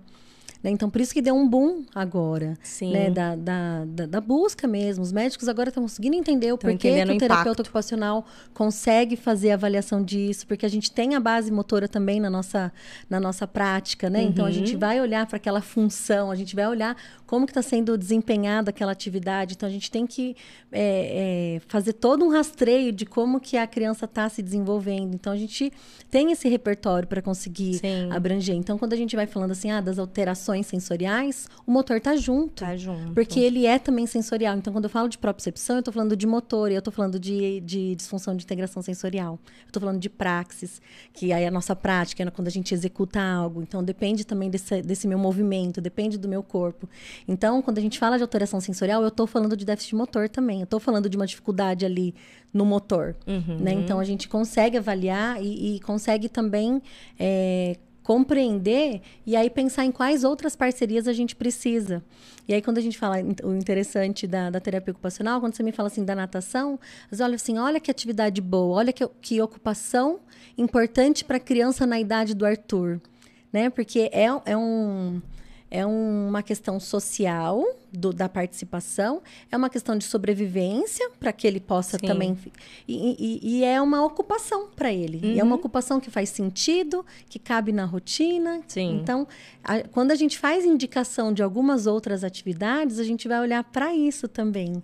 né? Do quanto isso vai impactar, no Impactar, lazer, vai impactar isso. na rotina, né? Então, E se a criança tá com aquele corpinho pronto para aquela atividade, né? Porque senão é, pode ser frustrante, pode né? ser frustrante, de repente, algum esporte que, des- né, que, que, por exemplo, eu coloquei o Arthur no futebol, que a própria percepção dele é a menor condição de saber a hora que a bola tá vindo, a distância que vai chutar, concentração zero. É, isso comparando mesmo com os pequenininhos, né? Não- E E ele se frustrou, né? Assim, não, percebeu, nem né? chegou nisso, porque ele não engajou. Direto, tipo assim. E não chegou a ser até uma questão, porque o Arthur, ele tem muito de E aí é que eu, me, que eu falo da autoestima, que a gente tem que estar sempre atento. Uhum. Ele tem muito de que se ele achar que ele não consegue, ele fala ele que ele está cansado. Ai, tô cansado. Ai, não quero. Ai, tô com preguiça. Não gosto dessa brincadeira. Uhum. Tipo, uhum. já fica na defensiva porque ele acha que ele não é capaz de executar aquilo, né? Sim. Então, quando foi pro futebol, ele, não, sei lá, sério. O pessoal fazendo gol e ele olhando os passarinhos, voando, as pombas, tal. Eram muitas questões acontecendo e aquele corpinho não estava pronto. Então, precisava uhum. de uma uhum. perícia maior, né? Então, é, quando a gente vai trabalhar a integração sensorial, a gente vai trabalhar todas essas, essas habilidades e percepções para que a, aquela criança possa estar tá ali, para não ser esse desastre completo, Sim, né? De não se frustrar, dela. exato. Ser, eu falo que as nossas crianças, elas colecionam dificuldades. Uhum. Colecionam dificuldades. Nossa, assim, sei lá, dia a dia muitos desafios. E isso, o impacto na autoestima delas é muito grande. Então a gente precisa estar tá sensível para isso também. Nossa, ela tá pronta para eu fazer isso. Não é só jogar na natação, jogar no futebol, tipo, né? Uhum. Então, tempos atrás, eu tivesse realmente colocado o Arthur na natação, não sei dizer como que teria sido não, mas eu, eu acredito, e foi porque eu não coloquei, que seria muito mais aversivo na época para ele, porque ele, ele tinha muitos desconfortos e distrativos ao redor dele. Mais do que motivação. Né? Muito né? mais. Então, aí estava muito desbalanceado. Eu uhum. precisava ajustar essas outras questões, né? E, nossa, mas foi. É, toda essa evolução da integração sensorial e evolução motora do Arthur foi total determinante para a socialização dele, para a autonomia dele, para uhum, tudo, né, Reto? Uhum. É o que você falou, são engrenagens, uma não funciona assim a outra, né? Isso, é o corpinho tá lá como um todo, né? E aí, pensando no, num outro sistema que a gente tem, que é o sistema vestibular, que é o sistema que também ajuda a gente a se localizar no espaço, mas assim, do movimento, né? Então, eu vou para frente, para trás, eu consigo virar meu rosto, voltar, eu consigo é, fazer fixar o meu olho aqui, eu consigo olhar para baixo e voltar e continuar no mesmo ponto, né? Então me ajuda nessa questão do, do, do, do fixar a, a questão do, do, olhar, né? Então o sistema vestibular ele me ajuda a, a saber a aceleração que eu tô, a aceleração que o, que o carro para atravessar a rua, eu preciso uhum. saber a aceleração que o carro está vindo, eu preciso saber que, qual é a velocidade que eu preciso fazer para para poder chegar no ponto que eu quero, né? Então, eu preciso também ter essa noção de antecipar os movimentos. Se alguém me joga uma bola, então no futebol, eu preciso antecipar o movimento. Uhum. Eu preciso calcular mais ou menos como que eu vou chutar para o gol. Né? Então, ó, eu junto lá a força da propriocepção com o meu ritmo do, do, do sistema vestibular para conseguir chutar a bola no gol. Né? Eu preciso mirar com, com o visual, então eu preciso de muitos sistemas para uma atividade acontecer, Sim. né? Então, o sistema vestibular, ele é um sistema também que nos auxilia muito na questão do desenvolvimento, né? E ele tem um papel importante também de regulação nossa. É, eu falo, quando o bebezinho está chorando muito, a gente quase que instintivamente pega o bebê e começa a balançar. A balançar. Porque a gente está dando um estímulo que a gente fala que é calmante, é um estímulo linear esse estímulo ele acomoda o nosso sistema e aí eu consigo ficar mais calmo. É por isso que eu tenho mãe que fala assim: ah, só dorme se eu coloco no carro. Sim, né? então, comum. porque lá tem um movimento. Esse movimento. É, ah, no carrinho tem que ficar balançando, porque faz o movimento, sistema vestibular. E é um sistema que também nos excita. Então, também, se eu tô na montanha russa. Ah, então eu também fico muito é, empolgado, dependendo sim, da, da muito situação. Muito estimulante. Pode acalmar e pode estimular. Estimular. Então a gente tem sempre que perceber aquela criança que está muito agitada, o que, que a gente precisa fazer para ajudá-la a regular melhor. Uma criança que está muito paradinha precisa, às vezes, aumentar acelerar. o alerta, acelerar. Então, às vezes, eu uso o sistema vestibular também para aquela criança despertar. ficar mais atenta, despertar. Então, tem criança que, às vezes, a gente usa o balanço para ela conseguir mirar e, e jogar algo no, no, no alvo. Né? Então, a gente também vai utilizando de recursos para que a gente vá conseguindo chegar num nível, por exemplo, ideal de alerta, né? E é bom até explicar, o alerta ele é a nossa capacidade de se manter acordado ou de dormir. E é tão interessante, mim, porque assim, o alerta durante o dia, nosso alerta, ele, ele oscila, mas na maior parte do tempo a gente tem que estar tá com um alerta mais é, engajado, né? Um alerta mais produtivo, né? E, e esse alerta é o, é o, que a gente está agora. Então, a gente está atento aqui na nossa conversa. É, a gente não está desviando a atenção para outras coisas, né? Claro que a gente tem a nossa percepção aqui, mas a gente está na nossa conversa. Quando o meu alerta está muito alto, é, sei lá, seu, seu cabelo tava assim, aí você fica com o alerta alto, ai, meu cabelo tá me incomodando, será que alguém tá... Sei lá, tô com uma situação aqui, aí eu começo, ai, será que alguém tá... Eu começo não mais prestar atenção aqui, porque eu tô com o meu alerta aumentado. Tá. E aí a gente não consegue estabelecer uma comunicação ideal com o meu alerta aumentado. Se meu alerta tá muito baixo, eu sou aquela, sabe quando você almoça e vai assistir um curso online, você começa a fazer assim? Total. Também não tô, não tô num, num, num bom alerta, não tô conseguindo compreender nada do que está sendo passado, né? Uhum. Então, esse alerta ideal é um alerta que me ajuda, então, a participar de uma maneira adequada. E o sistema vestibular ajuda a gente a regular o alerta junto com o sistema tátil. Então, nas intervenções, a gente, a gente vai sempre tentando linkar um, um sistema com outro para ver como essa criança tá. Então, se a criança chega muito acelerada na sala, preciso baixar esse alerta, preciso fazer com que ela se engaje. Mas eu não vou assim, ah, então agora senta. Quando a criança está É, muito não é agitada, a gente jeito. manda sentar, É. né? Então, não, eu preciso ver qual Graduar. estratégia eu vou ter para que ele melhore o alerta. Chega aquela criança toda apática, assim, o que, que eu vou fazer para ela engajar? Então, eu tenho sempre que. A primeira coisa do atendimento é regular alerta. Então, a Olha. gente está sempre pensando nisso.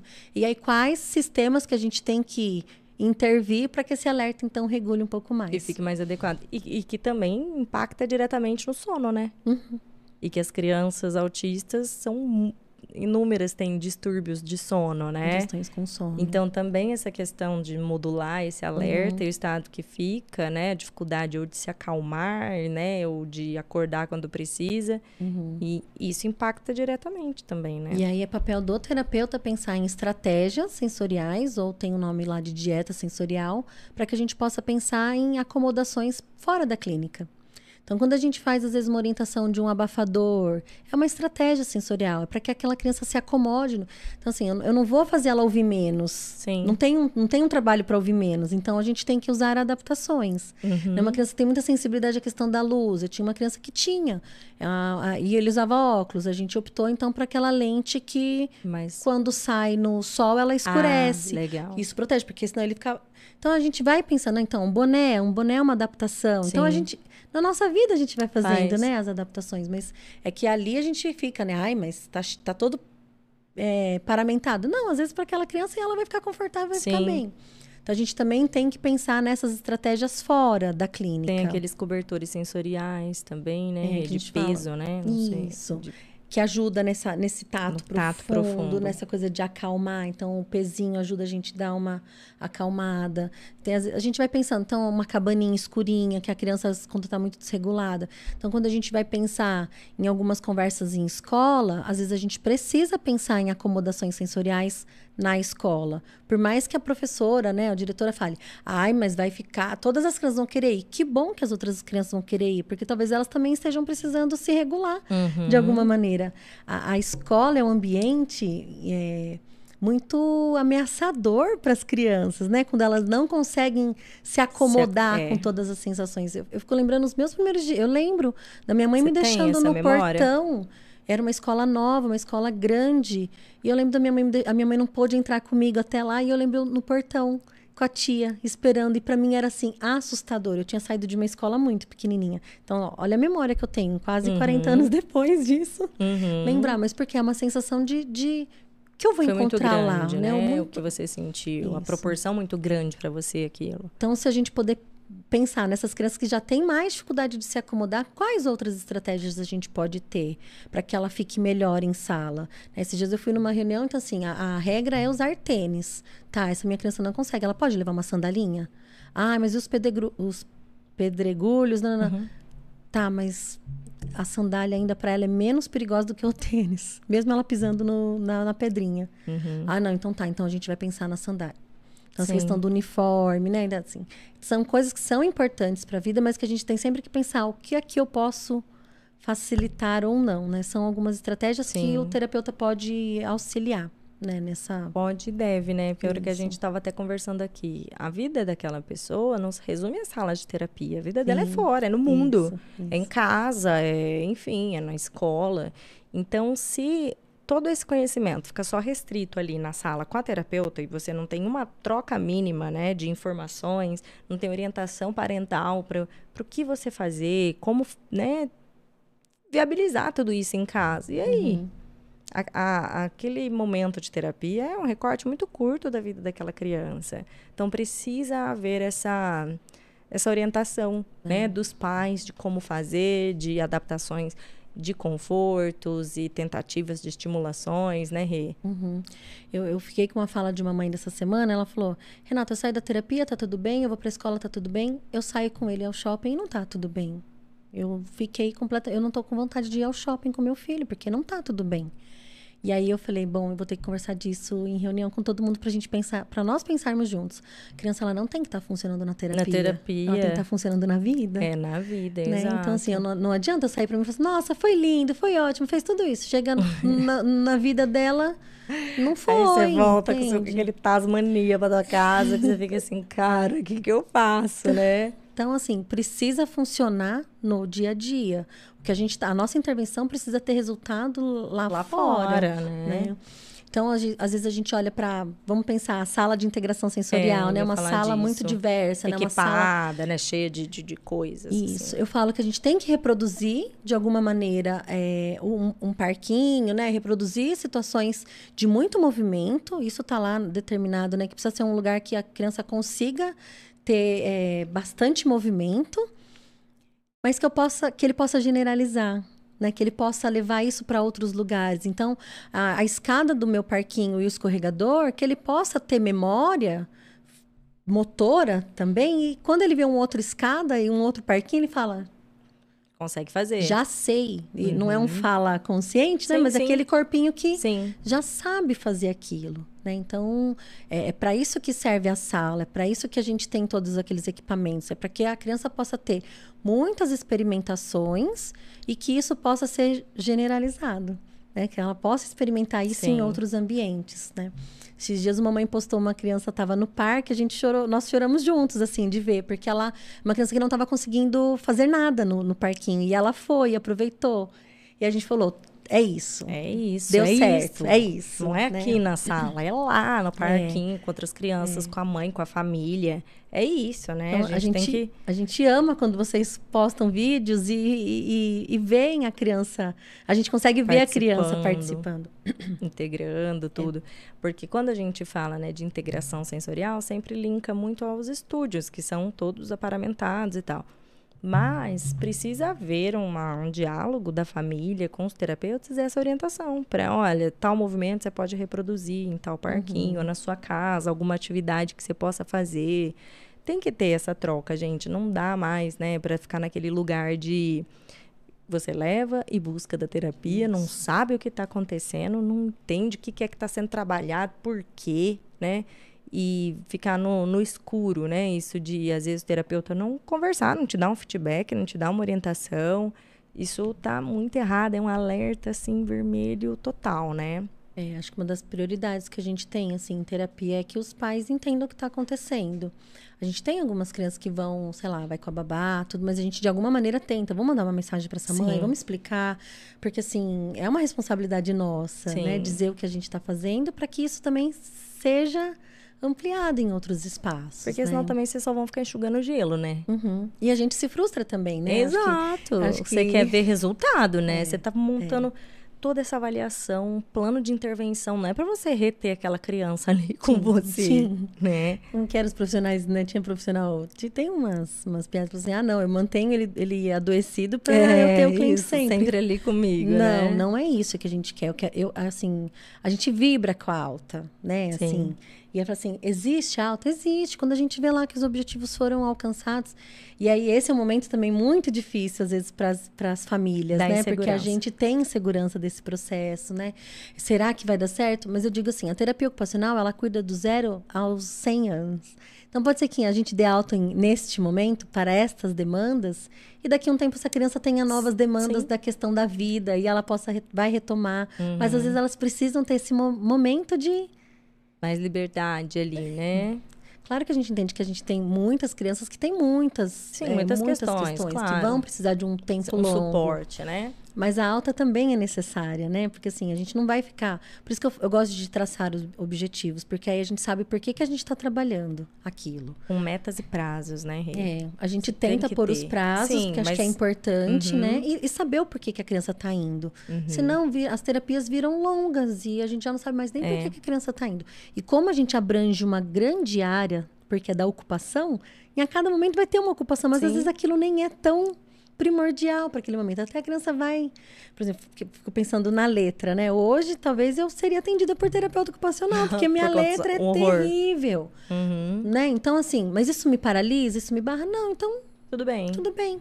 Então, a intervenção é para quando aquilo tá, assim, Um paralisando. prejuízo, né, pra vida. Isso. Que seja algo realmente paralisante, né? Aquilo ali você não consegue sair disso, Isso, né? Que a criança está tendo um, um prejuízo que não está conseguindo se desenvolver.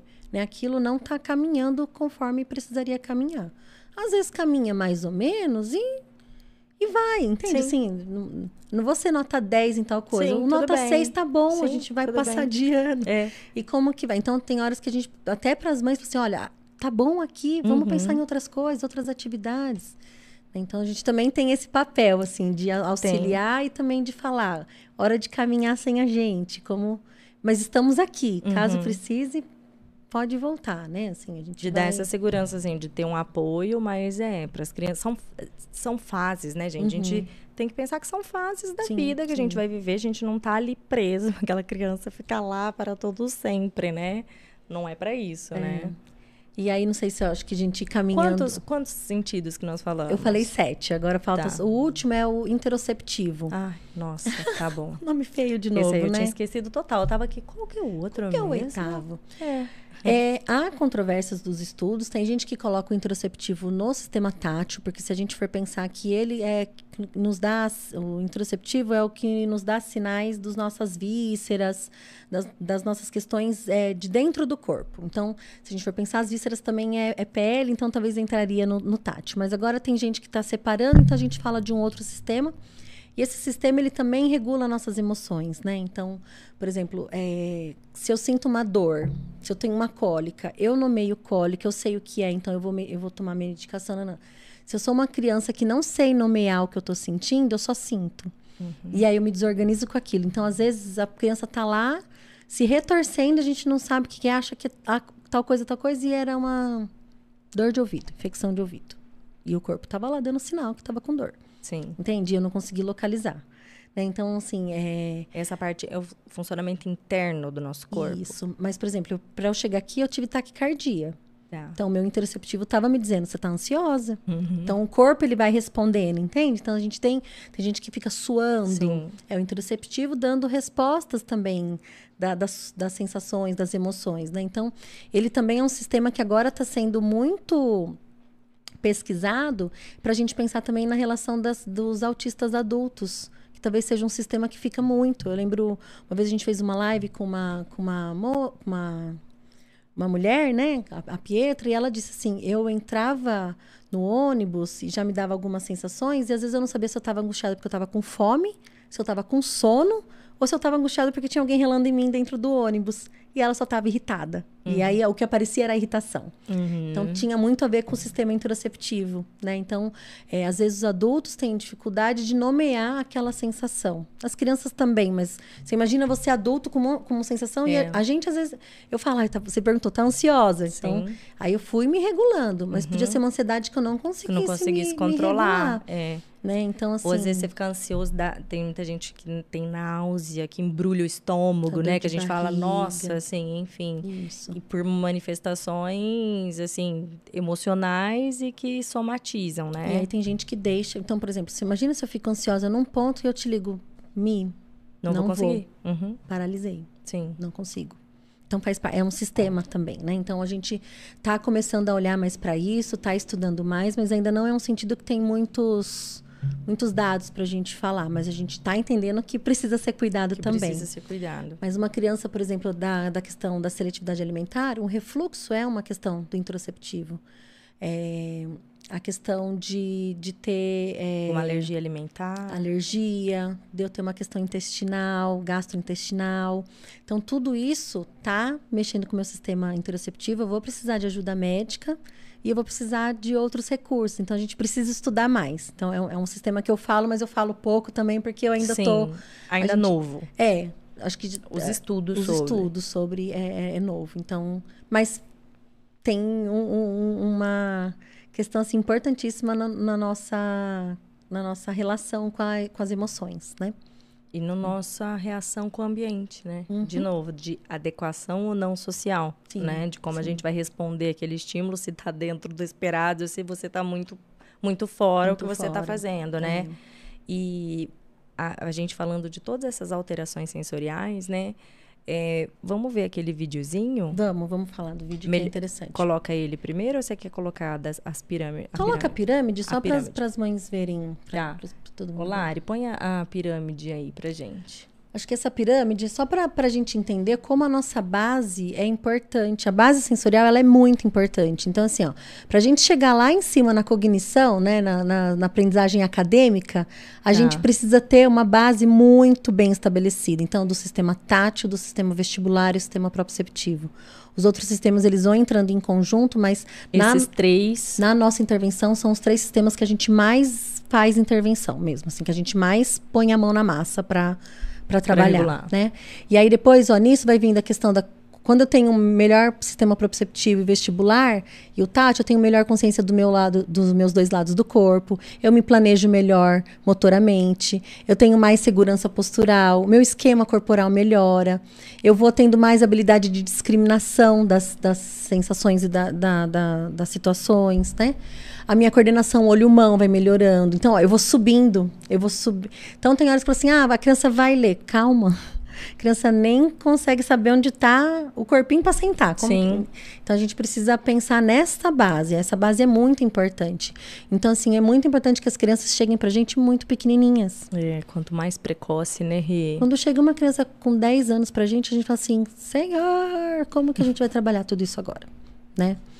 É, dá pra trabalhar? Dá pra trabalhar. Tem muita coisa pra fazer? Tem muita coisa pra fazer. Mas quando a gente consegue pegar a criança lá desde muito pequenininha, a gente tem é, um gás assim, né? A criança ela vai As dando. respostas, né? Elas vêm mais, é, mais fácil. Uhum. Você pega uma página em branco, não é uma. Não é um indivíduo que já coleciona um monte de, de situações aversivas, né? Você não tem todo um histórico, 10 anos de vivência aversiva, é muita Isso. coisa para você desconstruir numa sala de terapia. É, né? de um corpinho que já Re- tem muitas marcas, né? muitas marcas. Então, você requer muita paciência, Uhum. né? Do que você pegar um petitico ali. né? Então eu gosto de mostrar essa tabela para os pais, que é para eles entenderem a importância do nosso trabalho. Então é muito importante. Todos os outros é, é muito importante, mas entende? Sim, sim. É a casa, né? É a base da casa. Se a gente não tem a parede, vai cair. Então, assim, às vezes a gente fez. Não fez a casa tão certinha com a base, começa a dar rachadura, começa, né? Então é perigoso. Vai então, desmoronando. eu Acho que essa pirâmide é um, algo que a gente pode. Para conseguir visualizar, Isso. né? Do que que, assim, é o que a gente fala de habilidades pré-requisitos, né, Rê? uhum. Sem isso aqui estruturado, o restante não vai vir. Se foi, foi bem malemar e, e vai Isso, vir ruir, de um jeito desorganizado. né? Vai ruir.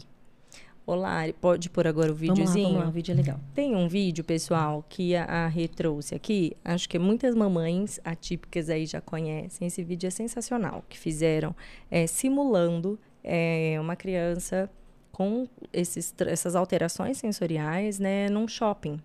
E como todos esses estímulos chegam para ela.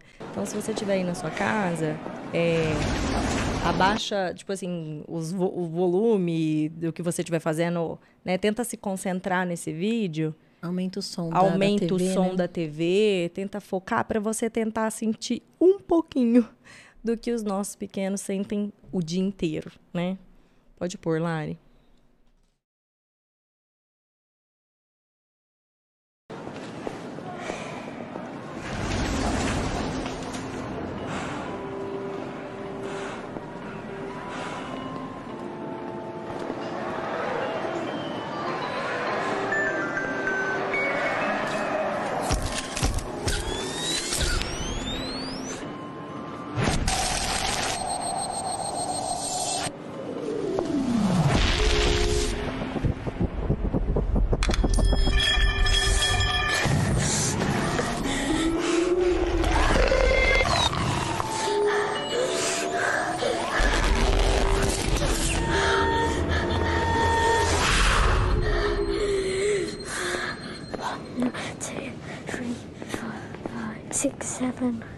nine. Take my hand.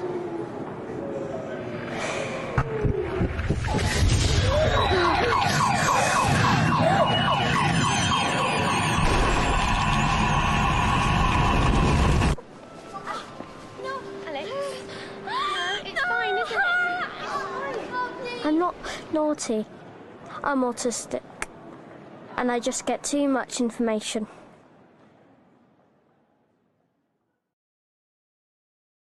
Isso, gente, é tão impactante. Já assisti várias vezes esse vídeo, mas a gente sempre. Eu fico emocionada. Emociona, né? Porque a gente, né, que tá com os nossos pequenos, a gente acompanha isso todo dia, né? Sim. E quando a gente sai pra vida, né? É o que você falou, todas as terapias a gente pensa em capacitar os nossos pequenos para esse mundo, né? Sim. A gente quer que você tá numa festinha de aniversário, você tá numa reunião, você quer que curta, que seja gostoso. E aí você sabe de todas essas questões que podem estar sendo, inclusive, dolorosas, né? Uhum. Então, não é, não é fácil, mas é bom pra gente sempre se conscientizar Sim. e se reposicionar. Que é um eterno se reposicionar, né? Uhum. É, eu me vejo muito nisso com o Arthur. Eu acho, assim, eu, eu, eu tenho bastante sensibilidade para acolhê-lo, mas vira e mexe, eu acabo que no automático a gente esquece um pouco, subestima. Não é, a pedrinha não tá no meu sapato, tá no dele. Uhum. Ele não esquece. Mas eu, eu me distraio, esqueço, né? E aí, às vezes, eu dou uma demanda maior do que, do que ele é capaz de conseguir, ou exijo mais, ou fico brava, me irrito, né? E de pensar todo esse mundinho chegando desorganizado para eles, né? Tipo, a gente precisa mesmo entender, precisa se capacitar. A gente, enquanto pais, eu bato demais nessa tecla, gente, e vou continuar sendo repetitiva, porque eu, não acredito na evolução de uma criança e no desenvolvimento de uma família, porque quando você tem um autista, não é aquele autista, você afeta pelo menos umas 10 pessoas ao seu entorno de convívio, né? É, então, todas essas dificuldades têm um impacto na vida de pelo menos 10 pessoas, né? Ao seu redor. E mesmo, não estou falando de quem tem família grande ou rede de apoio. Vai ser a professora da escola, ou o coleguinha de sala, é o vizinho que não te compreende porque Faz barulho. faz barulho, porque tá gritando, porque tem crise. é- Não tem, a gente não vive sozinho. Você encontra um monte de pessoas no seu dia a dia, ou deveria. Então, a, a gente precisa assumir um papel ativo e entender, né? Entender esse funcionamento e para conseguir acolher da melhor forma. Porque nessas horas, não vai ser a terapeuta que vai estar ali. Uhum. Não vai ser o médico, né? Quando tiver uma desorganização numa viagem, numa festa de Natal, numa apresentaçãozinha da escola, é a gente, né? E, e vivenciar isso é muito intenso. É. E ah, acho que o, o vídeo ele é, ele é impactante, né? Porque talvez a gente não tenha noção do quanto, de quantas informações sensoriais a gente É. recebe durante o dia. Durante o dia. né? E aí, é nessa hora que a gente consegue ver, então, assim, o filtro dessa criança estava muito aberto. Aberto. Tudo estava chegando para ele. Né? Então, isso desorganiza num tanto, e aí parece que simplesmente ele não queria entrar no shopping, né? Uhum. Mas olha tudo que, que ele passou. Mas não é porque isso a gente também vai evitar de ir. Sim. Como que a gente pode auxiliar e se organizar? Eu já fui ao shopping com, com uma criança que chegou gritando, e aí a família sempre paralisava frente ao shopping e não continuava. Mas a gente entendia que tinha uma motivação maior e que tinha uma possibilidade. Então a gente, eu fui junto, fomos no colo, foi chorando até o parquinho. Na hora que ele viu o parquinho, ele parou. Conseguiu. Entendeu? Foi. Tá. Ficou. Aí conseguimos repetir esse movimento e hoje a criança ele consegue porque ele sabe que vai pro parquinho. Então, assim, às vezes a gente precisa fazer alguns enfrentamentos, mas é com delicadeza, com Sim. cuidado, compreendendo o contexto, entendendo assim. Muitas pessoas no shopping ficaram olhando para nós, né? Sim, Passou a senhora lá com o telefone.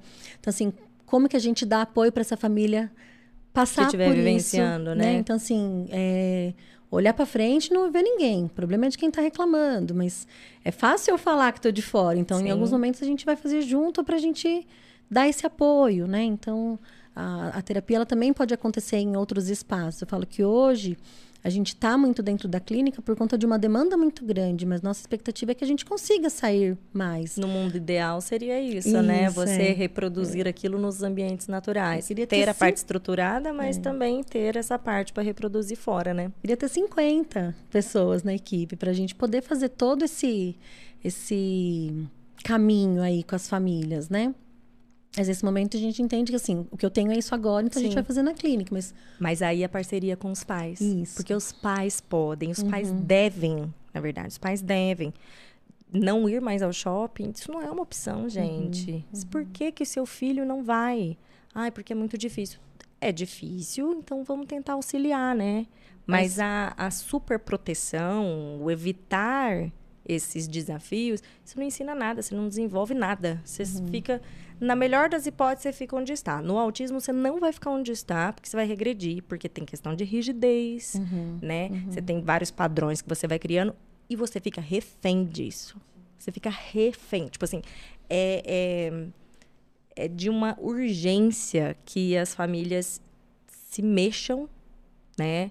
E aí é, é no perrengue, é nos tendo, assim, com crise, a gente não vai ficar expondo, né, a criança à torta sim, direito, mas é com isso. estratégias. Uhum, uhum. Porque é, é você adaptar aquela criança para o mundo, né? Existe coisa mais triste do que uma criança não poder frequentar um parque? Uhum, dela não, não poder ou não querer, porque ela não tem ainda repertório também para isso, né?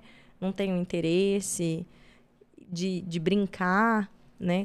Não precisa, sua criança não precisa brincar como as outras. Mas ela, ela precisa se divertir. Mas ela precisa né? se divertir, de alguma forma. Ainda mais a gente falando da infância. Gente, a infância. Se não é para você se divertir na infância, vai ser quando, né? Vai ser quando. É muito importante que a gente tenha, tenha esse olhar, né? Assim, de. Porque isso é qualidade de vida. Sim. Né? Isso é qualidade de vida. Eu vou pegar de novo o gancho, Lari. Joga de novo aí na tela o, o QR Code do, do curso de capacitação dos, de pais lá do Dr. Tiago Castro e da Dani Freitas. E e você sabe que assim, a, eu tenho eu faço o curso também, né? E tem muitos, eu já fiz inúmeros cursos, né? A gente está sempre estudando. Uhum. Porque é um mantra pra gente. A gente vai até esquecendo algumas coisinhas. Tem até um episódio que tá a Dani Freitas está falando de propriedades, comportamento e tal. Uhum. E o doutor Tiago está do lado e falando assim: Nossa, Dani, sabe que você está falando isso? E eu tô tendo esse eu tô reforçando um comportador, um comportamento aqui do Noah, tal. Porque, gente, no nosso dia a dia, a gente acaba sendo engolido, né? E ali eles estão falando, então, enquanto pais. Uhum. Às vezes a gente se pega no automático. Então, a gente está é, constantemente se informando, constantemente estudando não tem o óbvio precisa ser dito 800 vezes para nós mesmos, tipo mantra. Uhum, né? uhum. Eu todas as vezes que eu subestimo a rigidez cognitiva do Arthur, eu me lasco bonitamente, porque às vezes eu fico tipo assim, ah, acho que já está bem de boa, olha já faz meses que nós estamos numa ótima, e aí eu deixo de fazer algumas é, quebras de padrões do Arthur. E aí depois olha lá a gente de novo ali, assim, com coisas engessadas, coisas que já não estavam desregulando, continuam desregulando. Porque é um desenvolvimento atípico do cérebro. Uhum. Então não é, olha, ai, tinha prejuízo de fala, tinha prejuízos, né, assim, de comunicação, aí deu alta, estancou, acabou, fim. Não, aquele cérebro continua desenvolvendo de forma irregular, vai tendo outros enrosquinhos ali, porque é uma atipicidade no desenvolvimento. E a gente precisa estar muito atento para isso, e estar tá sempre estudando, sempre informando. Então, isso, né, você falou, eu queria ter mil braços ali para acolher todo mundo e conseguir fazer todas essas estimulações, mas não tem, isso é, é irreal, nem só você, uhum, mas ninguém uhum. não vai ter é, é, é, esse cenário Sim, no mundo. Né? Serão poucas famílias que poderão contar com algum profissional para fazer treinos em ambientes natura naturalistas tal, mas essa não é a realidade de quase ninguém. Então são os pais. Uhum. Não tem outro jeito. São os pais. E poder também aproveitar esse momento para se conectar, né? Se conectar, pra, exato. Né? Não, não, ser algo, uma, uma, tarefa, mas ser o seu momento com o seu filho, né? Assim, acho que poder se conectar com ele, poder é. ter é, memórias afetivas, né? Nesse momento do brincar nesse momento da, do, do, passeio, das saídas, né? Então acho que isso também conta muito, né? Conta e é, é assim eu falo, nossa jornada com essas crianças é para uma vida, é o que a gente quer, né? Uhum. Então a gente manter a nossa motivação de estimulações, né? Claro que é, então, por exemplo, o Arthur desenvolveu vários repertórios. Eu não preciso da intensidade que eu tinha antes, mas eu preciso super de uma manutenção e de estimulações de autonomia, porque está crescendo, então cada hora eu tenho mais demandas para ele e tudo mais, né? E, e a gente cansa, se sente muito esgotado. Uhum. E aí, quando a gente tem contato com os profissionais, tem essa troca, né? Olha, isso aqui tá pegando, como é que nós podemos né, fazer? Como que, que você pode me orientar? Porque ali em casa aqui tá pesado para mim, né? Tá difícil. E, e aí a gente estudar, entende um pouquinho mais, fala, nossa, olha, foi por isso então. Tudo isso ajuda demais na nossa caminhada. E, e uma outra coisa que eu fico pensando, Mi, o quanto também a gente é, se distanciou do que é criar uma criança. Então, assim, a gente precisa, para qualquer criança, a gente precisa de uma rede. Né? Uma, criar uma criança é, é, um, é algo muito complexo Sim. por si só. Mas a gente também se acostumou de que a criança vai fazendo sozinha. Então, vamos pensar nas crianças típicas.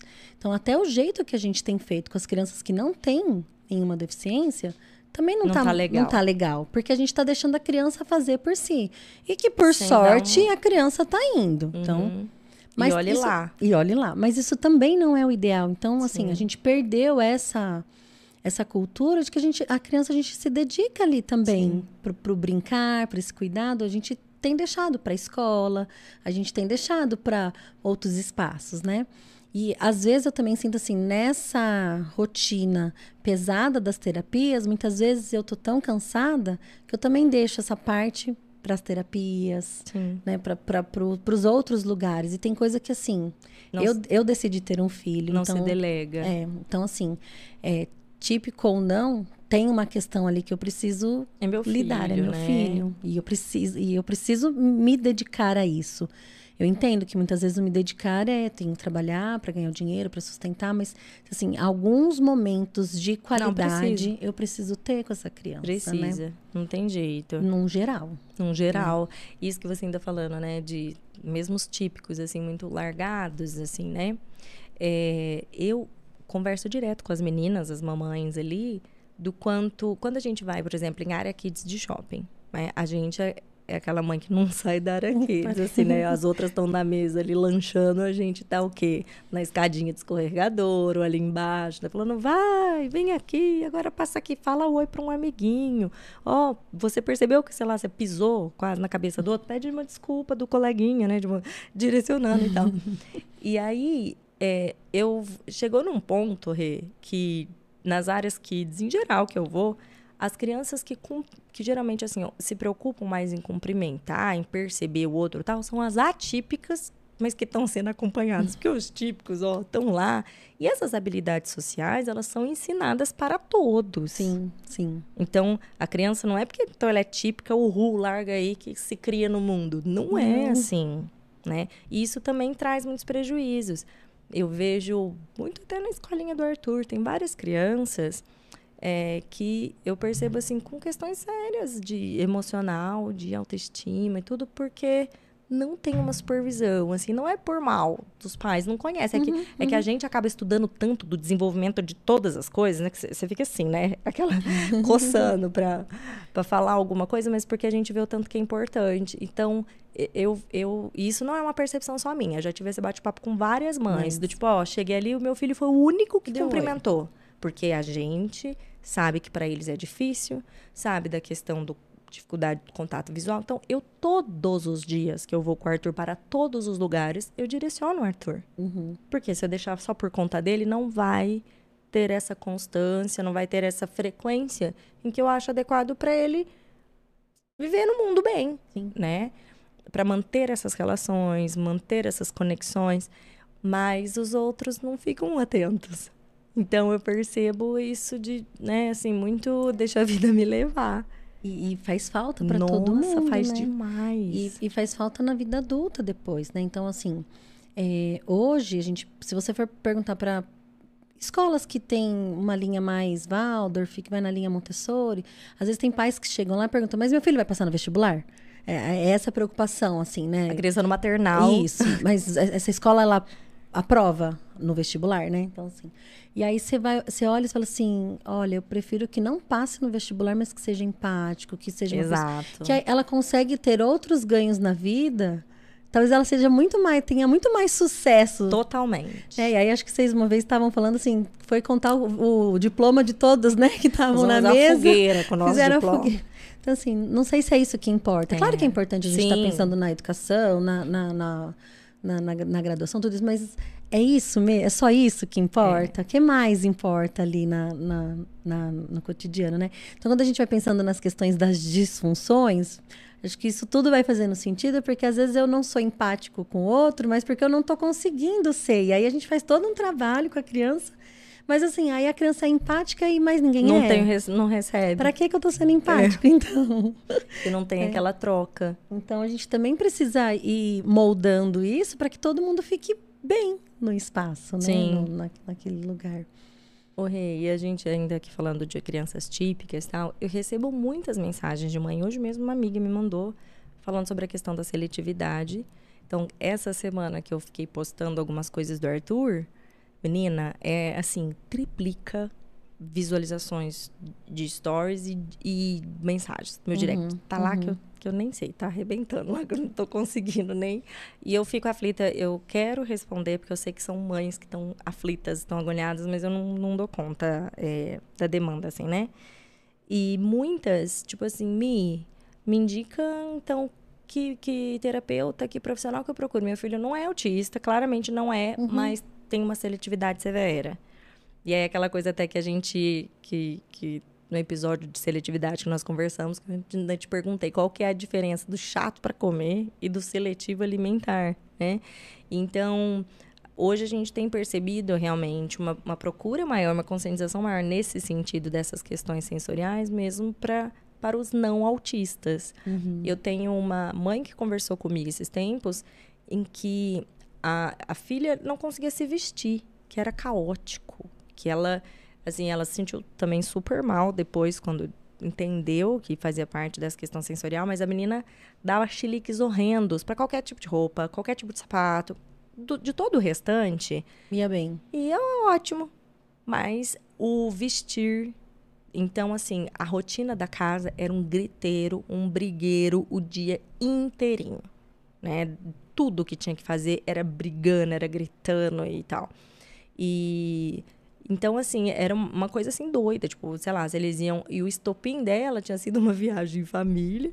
E eles presos lá no quarto do hotel, com a menina, não sei por quanto tempo, que a menina Não não era por aceitava roupa. por roupa nenhuma. Porque descalça, ela falou, descalça, minha filha já tá andando já faz um tempo já. Descalça nem era questão, agora sem roupa não dava. Mas né? é, sabe, assim, então ela falou, olha, olha o impacto disso. Você acha mesmo que aquela criança queria ficar no quarto do hotel, que estão gritando com ela, ela gritando de volta, não tá nem entendendo o que tá acontecendo, mas ela não tá conseguindo, Uhum. né? Olha isso. Olha o impacto desses transtornos sensoriais na vida da, da- do indivíduo e de toda a família, porque, como eu disse, fica uma família disfuncional. Uhum. Ah, acho que é por isso que é interessante a gente trazer à tona e falar mais desse assunto, para que os pais consigam ver assim, ah, então não é tão estranho assim. Peraí, é possível isso acontecer sem ter nenhum Sem outro diagnóstico, isso, né? autista. É, e, e acho que é bom a gente conversar, para a gente pensar nas questões de como avaliar, para a gente também não ficar patologizando tudo, né, né? Tudo doença. Não, não é doença. Pode ser, é, uma, é uma disfunção. É algo.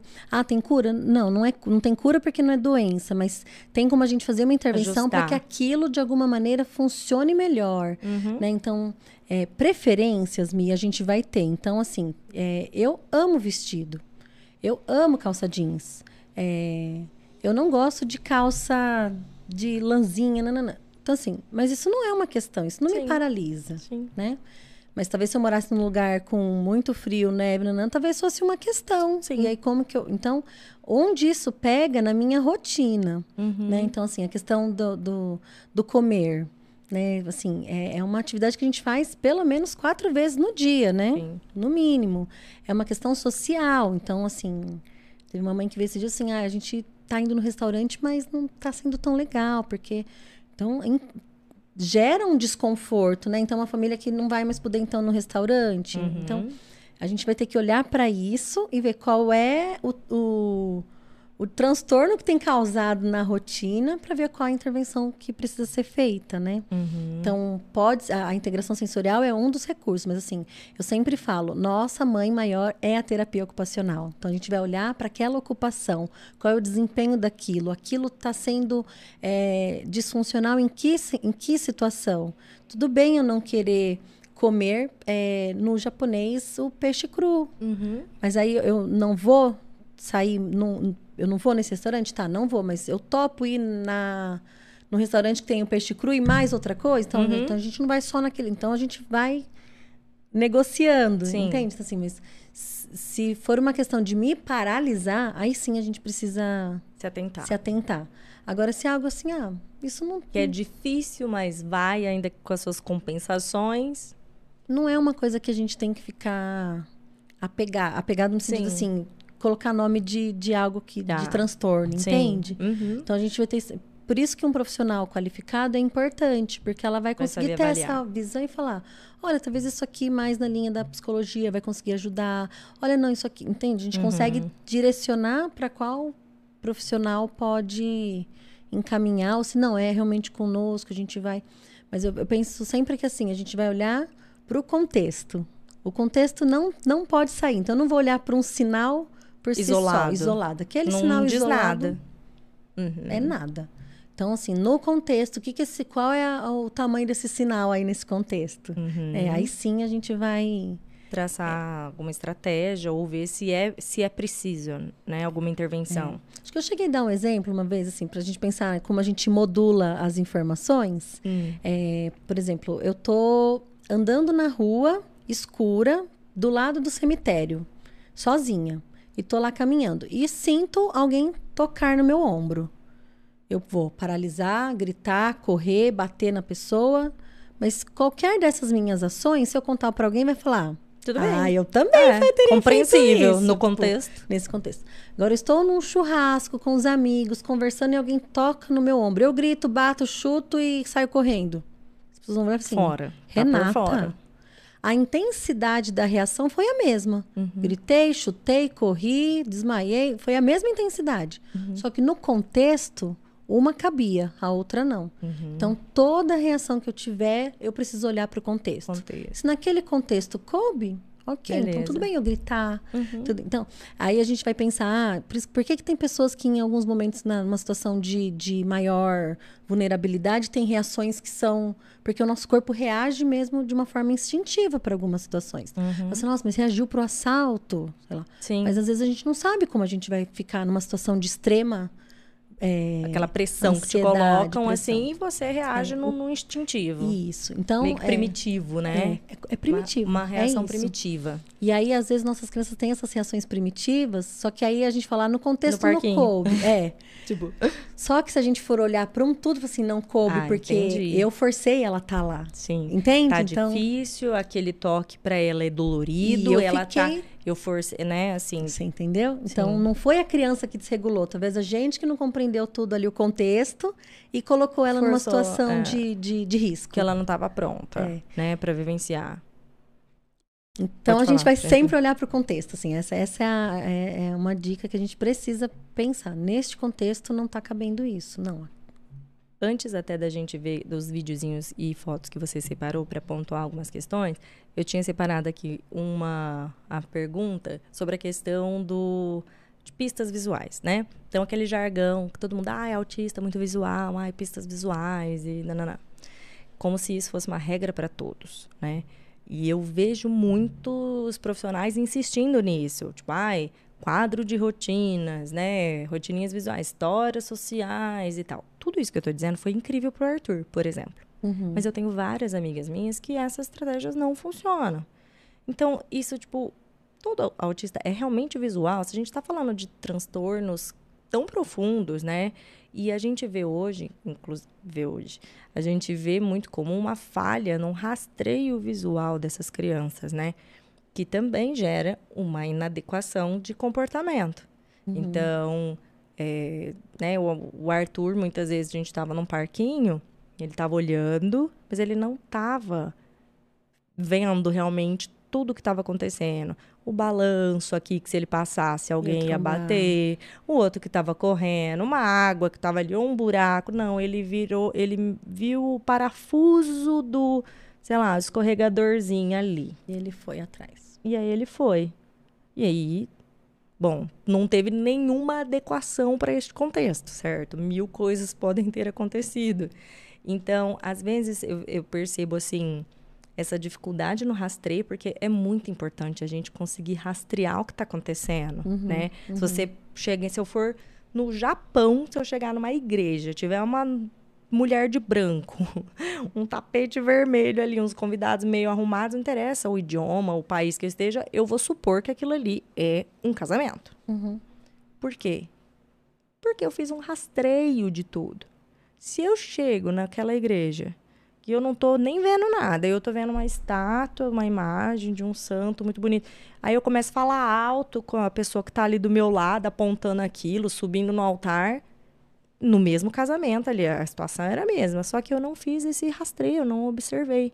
Uhum. E isso faz com que a gente seja muito inadequado. Então eu vejo que às vezes essas pistas visuais não, não rolam também assim de forma muito instintiva, né? Uhum. E quando você faz, por exemplo, essas avaliações para traçar um perfil sensorial e ver essas portas de entrada, de aprendizado, que às vezes então não vai ser ali pelo visual que você vai começar, né? De repente você tem várias outras coisas desordenadas.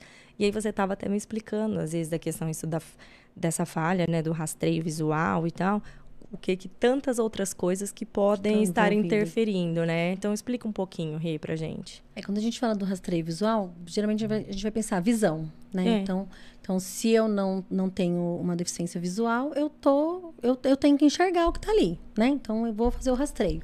Só que o, a, a percepção visual, ela não é só o enxergar, né? Então, eu preciso de conceitos das coisas. Então, quando você fala que se eu vejo uma mulher de branco, um tapete vermelho, eu tenho que ter conceito daquilo. Eu preciso saber o que é casamento para poder. Então, está envolvendo também a minha parte que é da praxis. Então, a praxis é a nossa prática, é a nossa execução de algo, né? Então, é nosso, é nosso fazer mesmo. E aí, para isso, eu preciso ter, passar por três etapas. Por que, que eu vou falar disso? Porque, assim, não é só o olhar, eu preciso, então, adequar todas as minhas sensações. É, para eu fazer qualquer coisa, eu primeiro preciso ter a minha ideação. Minha ideação é, é meu, é minha ideia, meu conceito. Então, é, eu sei que isso aqui é uma, uma caneca e serve para beber. Então, eu sei o conceito disso. Então, quando eu olho para isso, eu sei o que fazer. Porque eu sei o conceito disso daqui. Então, não é só olhar.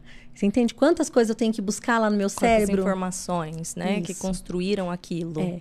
Então, Pra é, encaixar com a minha visão. com a minha visão. O meu conceito de caneca encaixar com a minha visão. E aí o rastreio vai com eu fixar. Na hora que você me aponta, eu preciso olhar. Aí eu preciso movimentar meu corpo, preciso ter o vestibular, eu preciso estar posicionado. Então, ó, eu preciso integrar todas as sensações para eu conseguir fazer esse tal de rastreio, né? Então assim, mas eu preciso ter essa ideia, esse conceito. Quando eu tenho conceito de algo, então eu sei que isso aqui é uma caneca e é para eu beber água. Eu preciso, então, me planejar para usar. Eu posso me planejar completamente errado. Se eu não tenho uma, uma propriocepção boa, eu vou catar essa caneca com mais força do que o necessário. Ou com menos força do que precisa e ela vai cair. É, eu vou beber água, aí eu não sei onde está minha boa. Entende? Eu não tenho noção de onde está. Aí eu não vou... Porque eu estou conversando com você, então eu não estou prestando atenção. Eu tenho que... é, então eu não vou executar da melhor maneira. E aí eu fico enrola, então não sai o que eu gostaria de fazer. Então eu- a minha prática fica Prejudicada. ineficaz, fica Uhum. prejudicada. Então, na hora que você fala assim, ah, ele foi lá e fixou no, no parafuso. Talvez ele sabia o que era parafuso. E ele foi. Ele não pensou nas outras. entorno. No entorno. Às vezes podia ter uma piscina no meio. Outro dia eu tava com uma criança com sorvete na mão. A mãe falou, Renata, eu pedi para ele buscar o sorvete e voltar. Ele voltou e caiu na piscina. Porque ele me viu aqui e ele foi atravessar a piscina Ai, e ele gente. não conseguiu. enten- E ele passou pela piscina. Mães, eu tô rindo, mas eu rio de nervoso. Todas as vezes que eu vejo os negócios, eu fico assim, cara, me dá vontade de rir. E, ni- e você vê, né, que assim, não fez uma, uma percepção do entorno ali, não teve. Então é mais do que rastreio visual, entende? Então, assim, quando a gente vai falar de pistas visuais, eu preciso ter outros requisitos, assim. Ele entende que ele tá vendo, que aquele desenho, é aquele desenho. Pra que, que eu tô dando tudo aquilo? Então, eu preciso fazer outros caminhos para depois eu caminhos. pensar. Então, essa coisa, ah, o, o- autista visual, nada, nada é. Estanque desse nada jeito, é isso, né? entende? Então, é dif- difícil a gente afirmar algo assim com muita categoria, né? Mas se a gente for pensar nessa questão da praxis, olha quanto é importante eu ter conceitos. Então, o que acontece? Às vezes a gente dá um brinquedo para uma criança. A gente supõe que a criança vai saber brincar. Sim. Dá um carrinho, ela vai fazer ele andar. Não, eu nunca vi um carrinho, não sei o que é o carrinho. Então eu falo assim, a mesma coisa, sei lá, a gente tá aqui, vou usar o exemplo do indígena, sei lá, eu dou pro indígena um grampeador, o que, que um indígena que não estava na, na, na, Na sociedade ali, de, que não sabe objetos de escritório, por exemplo. Escritório. Então ele vai catar o grampeador, o que ele vai fazer? Hum. Arremessar. Sim. Porque é o que eu sei fazer. Tô, tô dando um exemplo muito esdrúxulo, mas Sim, assim, é sim. pra gente. Sim. Então eu dou uma, uma- um brinquedo pra uma criança, o que ela vai fazer? Arremessar. Então por isso que você fica. A criança, ela só arremessa, os brinquedos só arremessa porque é o que ela sabe fazer. Então o brincar é ensinado, não é inato. A criança não brinca. É, é sentar junto, é fazer junto. Ela vai experimentar, ela vai ser exploradora, ela, ela é, né? Ela é curiosa.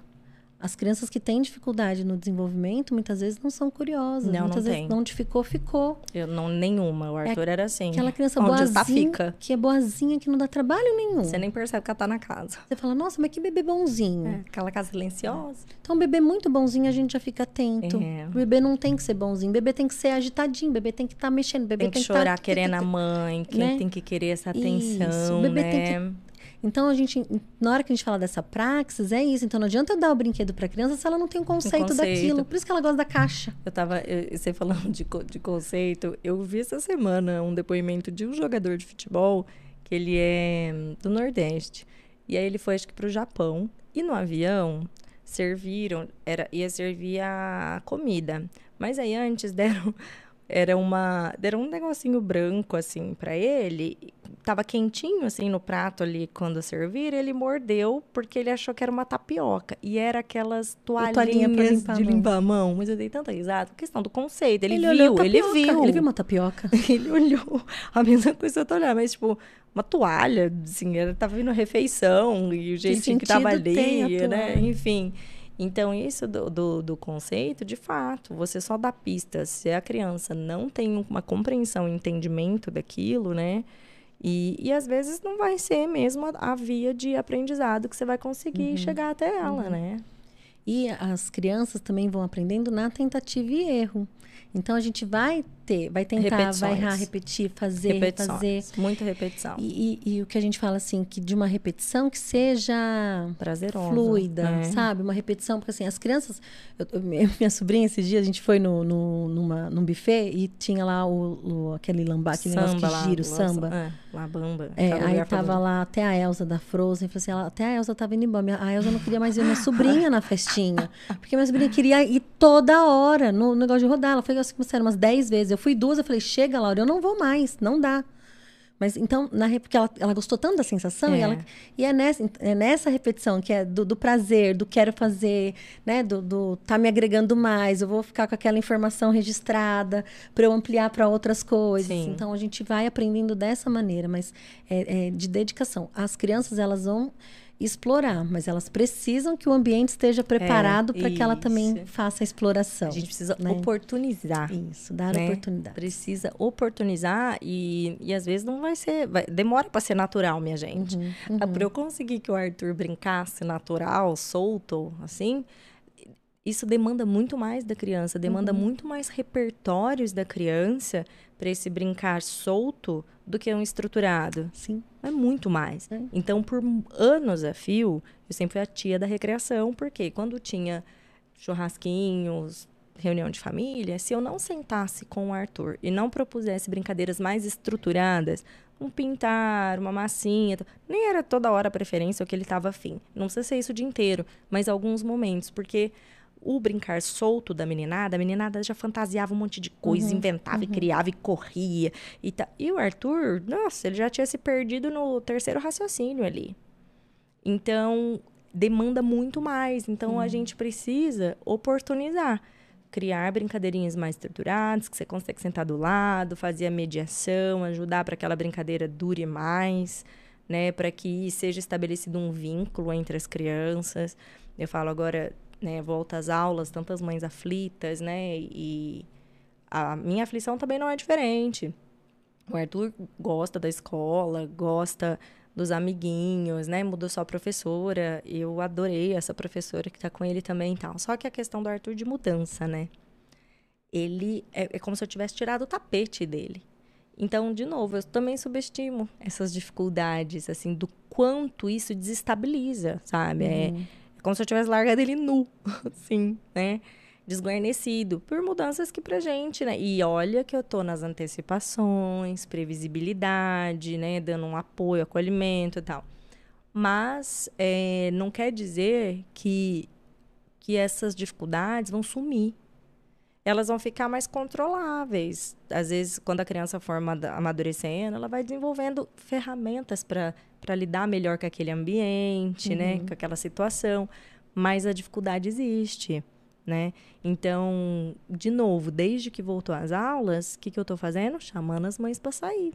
A gente, tipo assim, sou eu, não vou ficar esperando alguém me chamar para sair. Eu preciso sair para o Arthur conviver com essas crianças também fora da escola, uhum. para que eu possa estar junto, de repente mediar uma brincadeira, mediar uma relação e ajudá-lo no estabelecimento desses vínculos. Porque o cotidiano na escola vai ficar mais fácil depois. Né? Exato, né? bem mais, né? E aí eu vou ter essas crianças é, como parceirinhas dele, que eles estabelecem um vínculo, eu também com essas mães, com essas famílias. Então, todo mundo ali na parceria, porque sozinha eu não faço nada. Sim, sim. Então, eu tô toda semana convidando a galera ali no grupo, tipo, vamos, né, pegar as crianças na escola e jantar em algum lugar.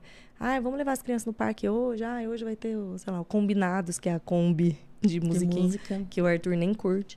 Mas as crianças iam lá. Enfim, a gente precisa oportunizar, se mexer criar essas situações. Uhum. E aí, a criança tendo esse monte de questões sensoriais, de estar tá alinhado com os terapeutas que estiverem acompanhando para traçar uma estratégia para amortecer né, esses impactos e tornar um pouco mais confortável, né? Uhum, para que é a criança isso. fique ali. Então, por exemplo, até isso eu falando dos combinados, que eu lembrei. O Arthur não gosta de música, né? O Arthur não, não, não gosta de música porque não é que não gosta de música, mas a questão auditiva dele, ele uhum. tem é, incomoda, né, para ele. Música, não é barulhos aleatórios, não. Barulho de gente conversando, carro batendo, brincando. Ele tá ali, ó, pleníssimo. Música incomoda o Arthur. Então, alguns timbres, tons não chegam legal para ele e tal. Então, é, foi super desafiador, tipo, para ele estar tá lá, tipo assim, para ele, acho que eu não podia ter feito uma oferta pior, né? Vamos ver os, sei lá, bandinha ali de carnaval mas estariam as crianças juntas, para ele também participar daquele contexto dentro das possibilidades dele. A gente ficou um pouco, ele já começou a pedir colo. Uhum. Nem tava... E ele uhum. falou assim para mim depois: Nossa, mas assim, ele falou desse jeito, ele fala desse tom: Nossa, mamãe, nem adiantou de nada a gente vir aqui, nem, nem fiz nada, nem valeu nada. Eu pensei, o que, que será que ele estava esperando, né? Que fosse tipo, ah, não valeu, foi isso aqui, a gente pessoal dançou, cantou e eu corri um pouco aqui, para ele aquilo foi a coisa mais sem sentido da vida, assim, sabe? Eu, não, filho, mas foi legal. Não, não foi. Não, mas aquelas pessoas fantasiadas. Não, mas eu não, não gostei. Não agregou, né? tipo, não me agregou, mãe. Espacei. Enfim, mas é isso. É igual de... comer comida, comida ruim, né? Lá, gastei a caloria gastei toda. Gastei a caloria vazia, né? Tipo assim, tava ruim aquele tava doce ruim. lá e eu continuei, né? Hum. Então, da gente oportunizar mesmo isso, né? Uhum. A gente tem esse papel de, de proporcionar isso para as nossas crianças, sabendo que não vem de fábrica, né, minha gente? Então, a gente tem que dar aquele, aquele help. É, mas acho que o, o, reforço é mesmo os que não vêm de fábrica, mesmo, mesmo é, os que, que vêm de, fábrica, fábrica, precisa. Então esse processo do desenvolvimento é na relação com o outro é, ali. É na a criança sozinha não vai, então ela precisa da relação. O mais importante da, da infância é essa relação, né?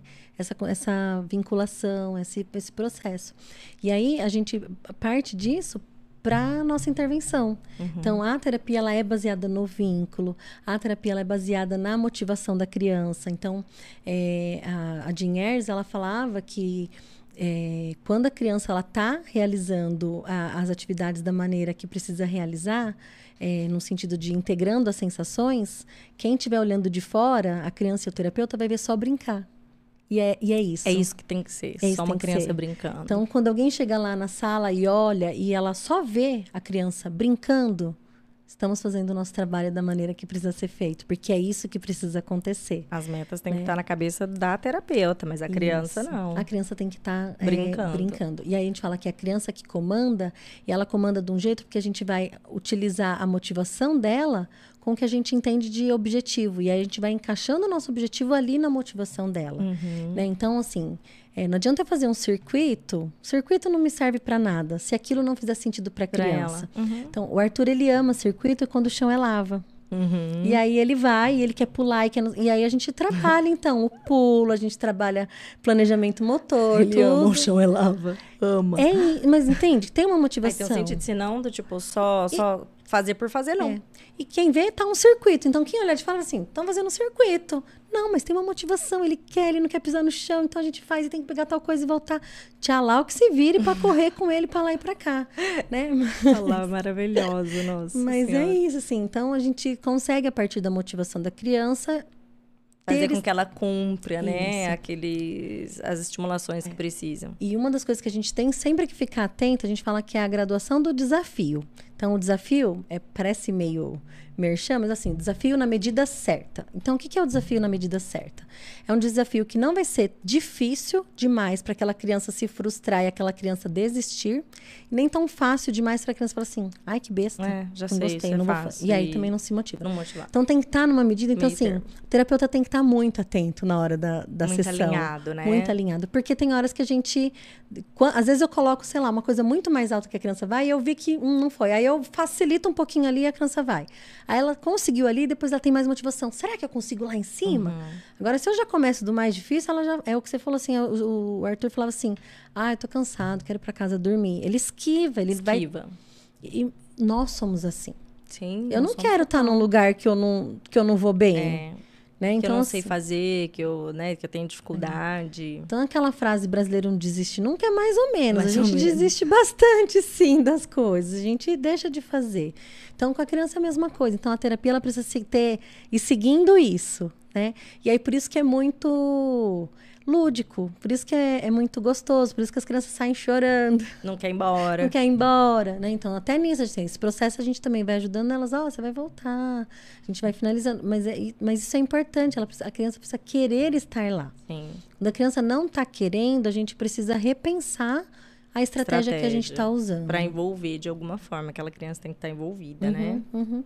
E a nossa aprendizagem, ela vem na motivação.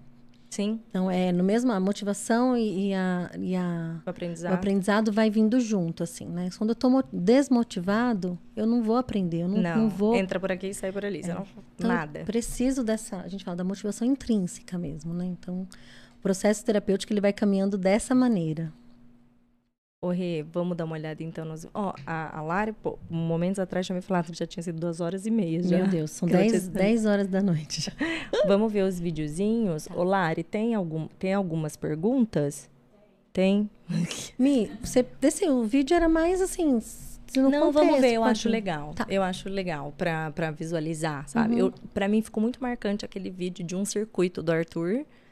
E que eu só vi ele fazendo um circuito um pouquinho desastradinho. Aí a Rê foi me falando: olha, aqui a desorganização, aqui a falta de planejamento, aqui não sei o que. Eu falei: nossa, tipo, eu não vi nada disso. Eu acho muito legal Tá. que fique assim, visual pra gente entender. Uhum. E qual pastinha primeiro? De- in- integrando informações? Pode. Isso. Aí pode Não vai ter som, aí um eu posso ir som, falando, é né? Isso, que aí a Ri vai falando em cima. Que aí, assim, a gente... A Rê separou alguns vídeos aqui. Algumas das nossas crianças que são aqui, assim, estrelas no Hotspot, né? Pra ajudar. Mas pra conseguir visualizar exatamente esses sentidos, essas habilidades, né? Essas funções que estão sendo trabalhadas.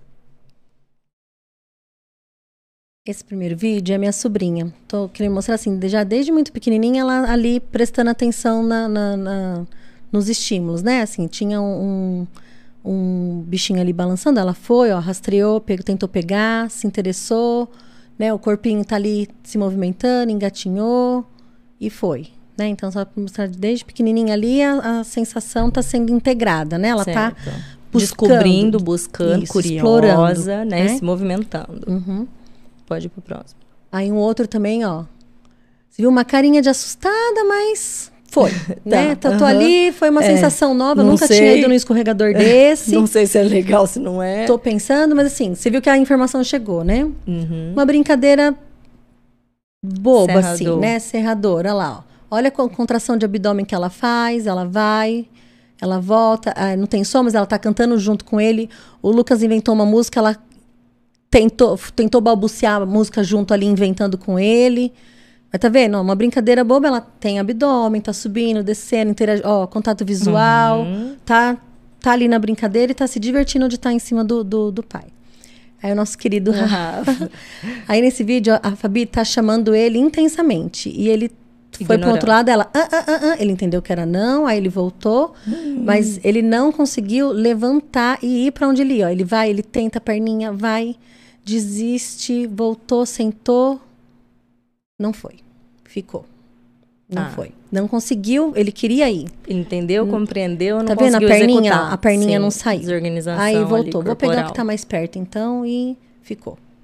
Tá? Então ali a gente já conseguiria ver que ele não conseguiu planejar. Você viu ali a, a Laura no outro pequenininha já foi, voltou, o outro ajudou Sim. um pouquinho, foi. Ali o Rafa também, tá? Fez contato visual, mas olha já a, o, a estereotipia, desde muito pequenininho, tá olhando mais para o objeto do que para a pessoa. Agora olhou, mas assim, o, o sobrinho tá ali intensamente chamando a atenção.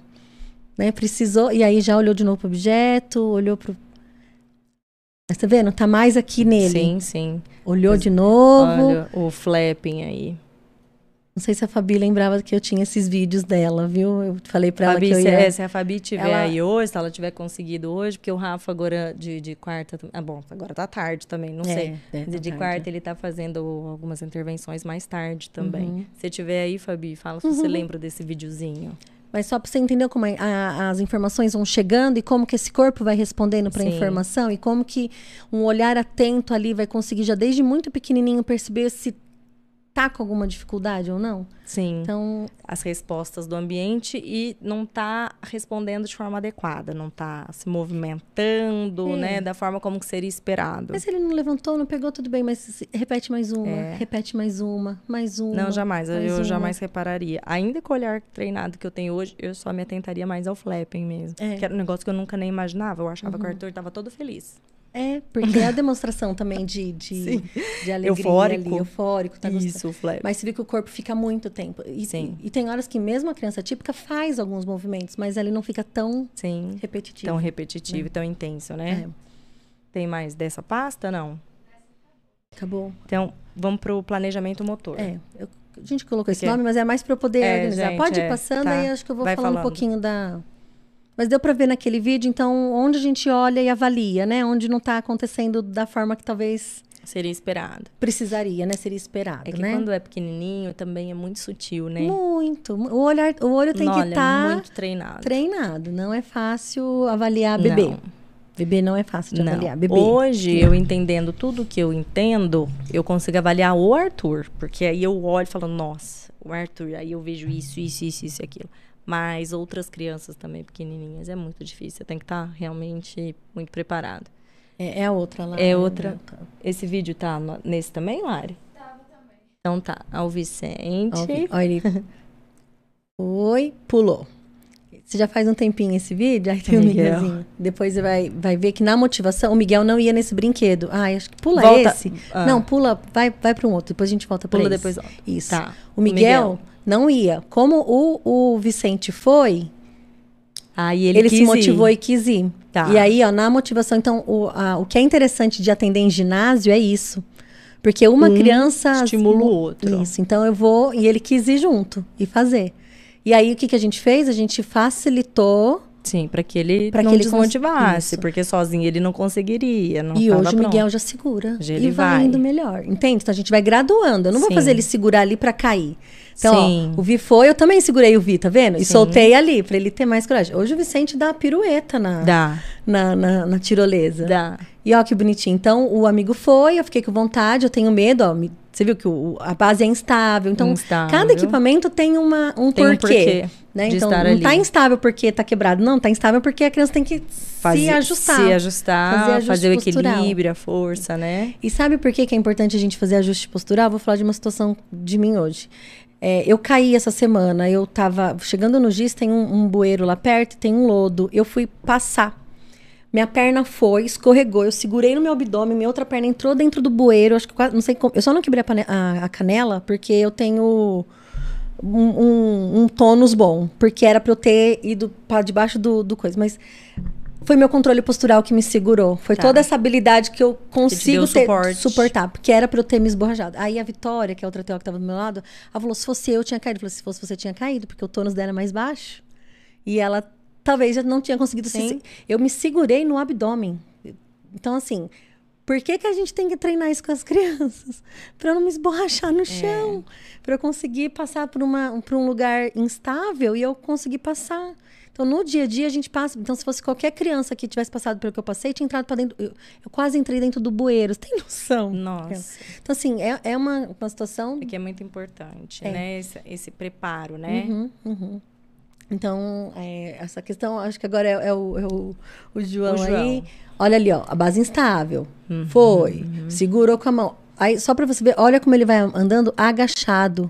Porque não se Caiu. sente É. o equilíbrio para ficar em pé. o E não tem tônus e não tem cor, não tem essa Tá. Olha aqui, ó, vai tudo abaixadinho, ó.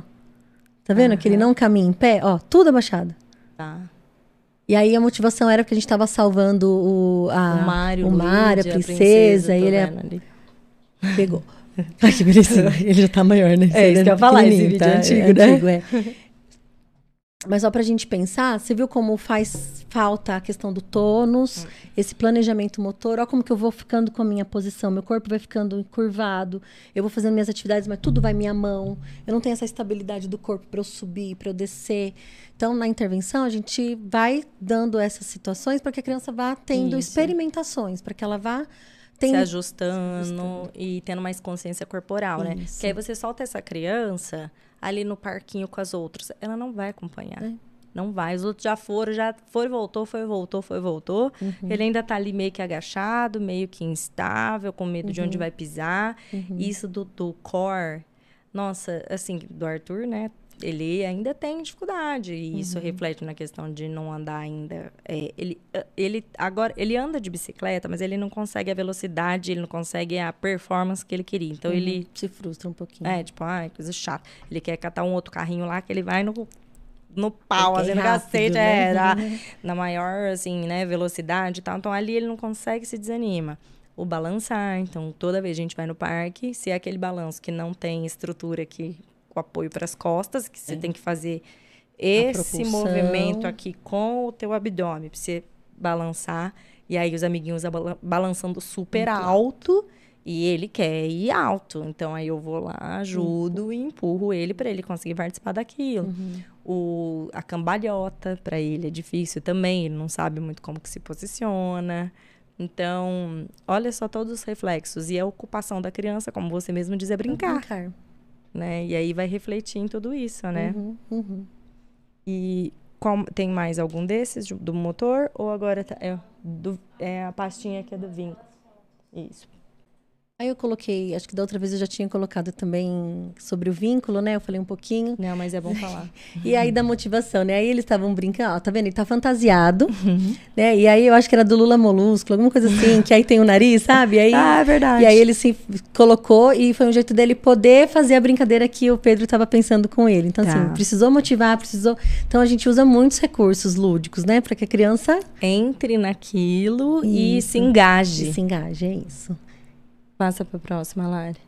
Aí também, né, a gente pensando, ó, a questão do vínculo, né, poder cantar parabéns, né, o quanto, quando a gente faz as festas temáticas, né, quando a gente, é, não é porque é, é a festa por si só, mas pensando na terapia ocupacional e que a gente vai pensar na, no cotidiano, no cotidiano as festas faz parte disso, né, então eu preciso ter essa noção temporal, essa noção espacial, então quando a gente traz é, esses temas para a terapia, porque é para a criança entender, então é meu parabéns, quem mais vai cantar parabéns comigo, eu vou cortar um pedaço do bolo, do que é o cultural, do que é o Sim. social, né? Então eu saber Isso que é nesse mês é carnaval, então a gente vai ter as fantasias, é para a gente poder é, vivenciar a cultura, é, é tudo isso, né? Então o terapeuta ocupacional ele vai indo, não é porque Sim. só gosta de festa, mas é porque faz Sim. parte do contexto, faz parte do, do que Essas a gente habilidades, né? isso, isso. E para eu entender o tempo, o espaço. Ah, então agora é, é época de férias. Não, agora é época de Natal. Então a gente tem essa noção, né, do que está passando a minha vida, né? Sim, muito legal. Aí Ó. do planejamento, né? Então assim, ó, a gente vai na, no, no ritmo da criança. Ali ele estava planejando é, um- Construindo uma coisas. construção para depois derrubar, mas a gente então tem que aproveitar esse desejo da criança, né? O e a gente interesse. vai, vai... É, o, o Arthur é um pequeno construtor. ele é, né? Nossa, como constrói. E, e aí, aquela coisa, por exemplo, na aula de música, ele fica construindo Uhum. com os instrumentos musicais, já que ele não curte muita Uhum. música, ele fica fazendo cobras gigantescas com É baquetas. isso. Aí ele pega tudo, ele constrói. É aula de construção, parece um Lego gigante. A gente tem tentado trazer cada vez mais para o contexto da aula da música, Uhum, né, e tal. Mas eu adoro uma construção. Aí, ele daí tava mostrando titico também, né? pequenininho, E aí, nessa época, era muito difícil essa questão de, do dividir ali, né? Demais. Do, ma- do partilhar o Isso. brincar. E ali eles estão partilhando o brincar. Né? Então, é o mesmo brinquedo, eles estão construindo juntos. Então, é, é importante pensar que, assim, a- essa, esse atendimento, quando ele é, ele é individualizado, mas em conjunto, me auxilia. Porque eu Sim. consigo ter situações que a gente pode intervir na socialização, na, socialização. participação, né? E aí, esse daí, Delícia. esse momento foi, eles fizeram uma atividade, e aí, assim, pra, lembra que eu falei do alerta? Então, esses, eles pegam fogo nas salas. Esses aí, se a gente deixar, eles saem e vai até 11 horas da noite no grito, assim, correndo. Então, e o assim, João é outro mamute também. O João é outro que, né, ele, juntei ele, o Arthur, o José ali, eu não sei quem que é de mais de alto impacto. E aí, nessa, nessa, nesse momento, eles, eh, os terapeutas eles organizaram, apagaram as luzes, fizeram Pra um momento acalmar. mais para acalmar, colocaram os pezinhos, esse pezinho acalma. Então, esse cobertorzinho que o, Ai, o João que o tá João- é pesadinho. O bonequinho que ele tá tem Ah. pezinho, então outro bonequinho ali também. O outro menininho lá também tá com, com um bonequinho e um lençol um, em cima. Em cima. Então, tudo isso vai ajudando a acalmar. Aquele então, tato profundo, né? são estratégias, às vezes, para noite em casa, a gente já ir diminuindo as luzes e dando mais sensação de tato profundo, né? Uma massagem. Então, a gente tem estratégias para a gente ir diminuindo o alerta para que essa criança tenha um, um- sono melhor, Melhor. né? Então, O Arthur buscava muito isso de. É, então, ele, desde muito pequeno, ele se enfiava, ele joga, punha travesseiros e mais travesseiros em cima dele. Ele tinha uma centopeia, ele se enrolava todo em cima, ele queria que ficasse nela.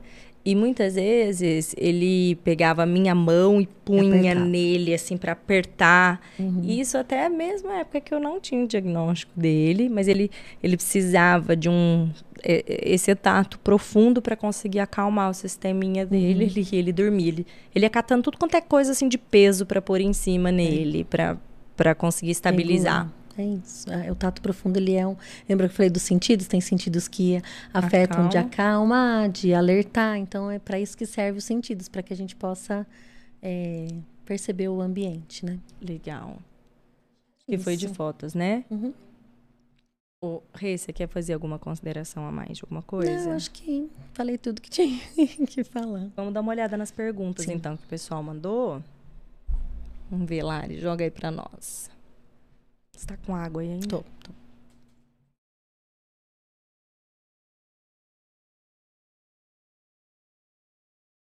pegar a minha que eu pus aqui embaixo. Ô, gente, só pra falar enquanto a Lari vai colocando aqui os comentários, né?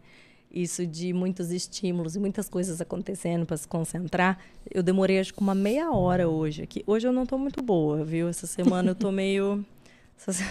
Eu tô meio, meio baqueada, assim, pelos dias, o dia a dia da maternidade atípica. Eu, eu tô. Eu tô Cansada. tô cansada. Eu tô cansada.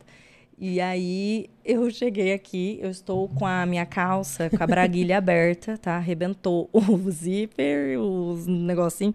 A Rê tentou dar um, um rebote aqui também, enfim, não deu certo. Eu sentei de um jeito para ninguém ver, tá?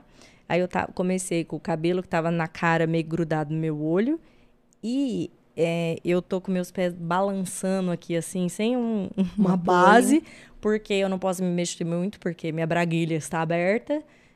Eu fiquei a primeira meia hora Você estava se regulando. me regulando, tentando prestar atenção nas informações que eu estava falando e tentando me regular. E fiquei, depois que eu já me regulei, assentei, fiquei pensando nisso, do quanto, né, as nossas, de novo, as nossas crianças fazem isso o dia inteiro, Inteiro.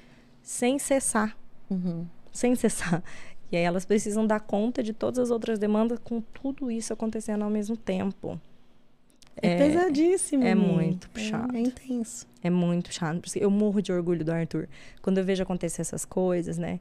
Gente, eu olho pra ele assim, rei, eu fico assim, gente, que, que menino valente. É, ele é. é. Nossa, eu fico. Porque fala assim, ah, que você é muito forte. Ai, gente, vocês nem sabem vocês não sabem da missa metade. Mas ele é. Eles. tudo que eles, assim, lidam todo dia, o dia inteiro. E me sabe uma coisa que, que você me falou agora, eu, eu pensei. É, é papel do terapeuta reforçar também as habilidades. Uma vez eu fui fazer uma devolutiva para um pai e eu falei tudo que estava ruim. Ruim. E aí o pai terminou e falou assim: Olha, Renata, você me falou muitas coisas. Eu continuo vindo aqui porque eu vejo minha filha melhorar. E você não me falou nada do que ela tá boa. Você só me falou do que ela não tem. Tipo assim, um tapa na minha cara, assim, né? Com uma luva. E eu falei assim, e, ela, e se ela tivesse só isso que você tá falando de ruim, ela não estaria mais vindo aqui. Porque eu não ia estar tá vendo evolução.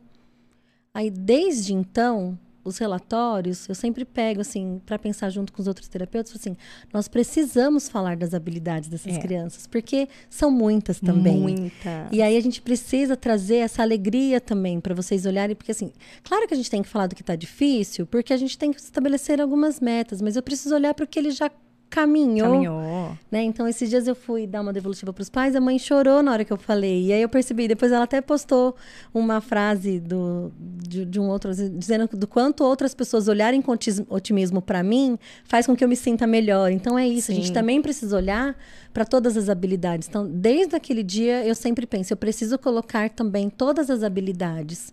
Sim, foi uma chamada, mas do quanto a gente precisa. É e nós, terapeutas, somos responsáveis por isso também, de falar para as mães e para os pais, olha, nos isso lembrarmos, tá né? Bom. Olha, tá, ele não faz é. isso aqui, mas olha isso daqui. Tudo isso aqui que ele conseguiu, né? Comparando ele com ele mesmo, isso, né? Isso, isso. Eu até que nem essa semana, eu tô cansada mesmo, assim, nem eu consigo mensurar, porque eu também não paro, não, não dá tempo para parar para pensar. Né? Mas é, e foi uma semana com inúmeros ganhos com o Arthur.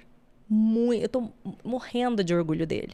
Mas, assim, esse orgulho vem por do quê? De eu ver ele desregulado para a escola, mas enfrentando, chorando comigo ali na entrada, dando uma descompensada, depois dando um jeito de tentar se regular, porque ele já tem algumas estratégias, ele já pede para mim, mamãe, eu não estou conseguindo me acalmar. Mamãe, eu, eu não estou conseguindo me acalmar. Às vezes ele fala que espera um pouco mais essa semana ele me pediu para sair do carro na frente da escola. Eu tava com ele no carro, falando para ele, filho, tentando dar um monte de, de alternativas. E ele, mamãe, eu não tô conseguindo me acalmar, sai do carro. Do tipo assim. É que ele não conseguia falar do tipo, você poderia, por favor, né, elaborar dessa forma. Ele tava hum. desregulado, mas foi do tipo, sai, eu, eu, eu tô precisando de um tempo. Aí eu falei, não, filho, tudo bem.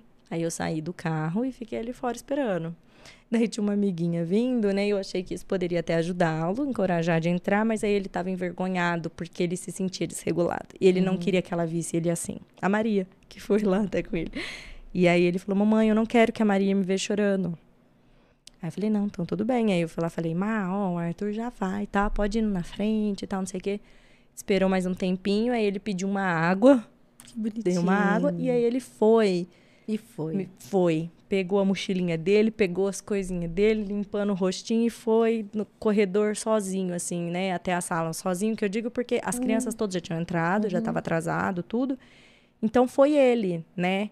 Nossa, eu desmoronei. Eu fiquei duas horas depois chorando, mas não é só de tristeza, é que assim. Do essa, enfrentamento. Do enfrentamento. Teve, Essas né? coisas desgastam a gente, uhum. né? Mas olha que, que demais, olha que lindo. Eu estava até falando com a, Rê, a a Rê Ferreira, né? Uhum. Do Vicente.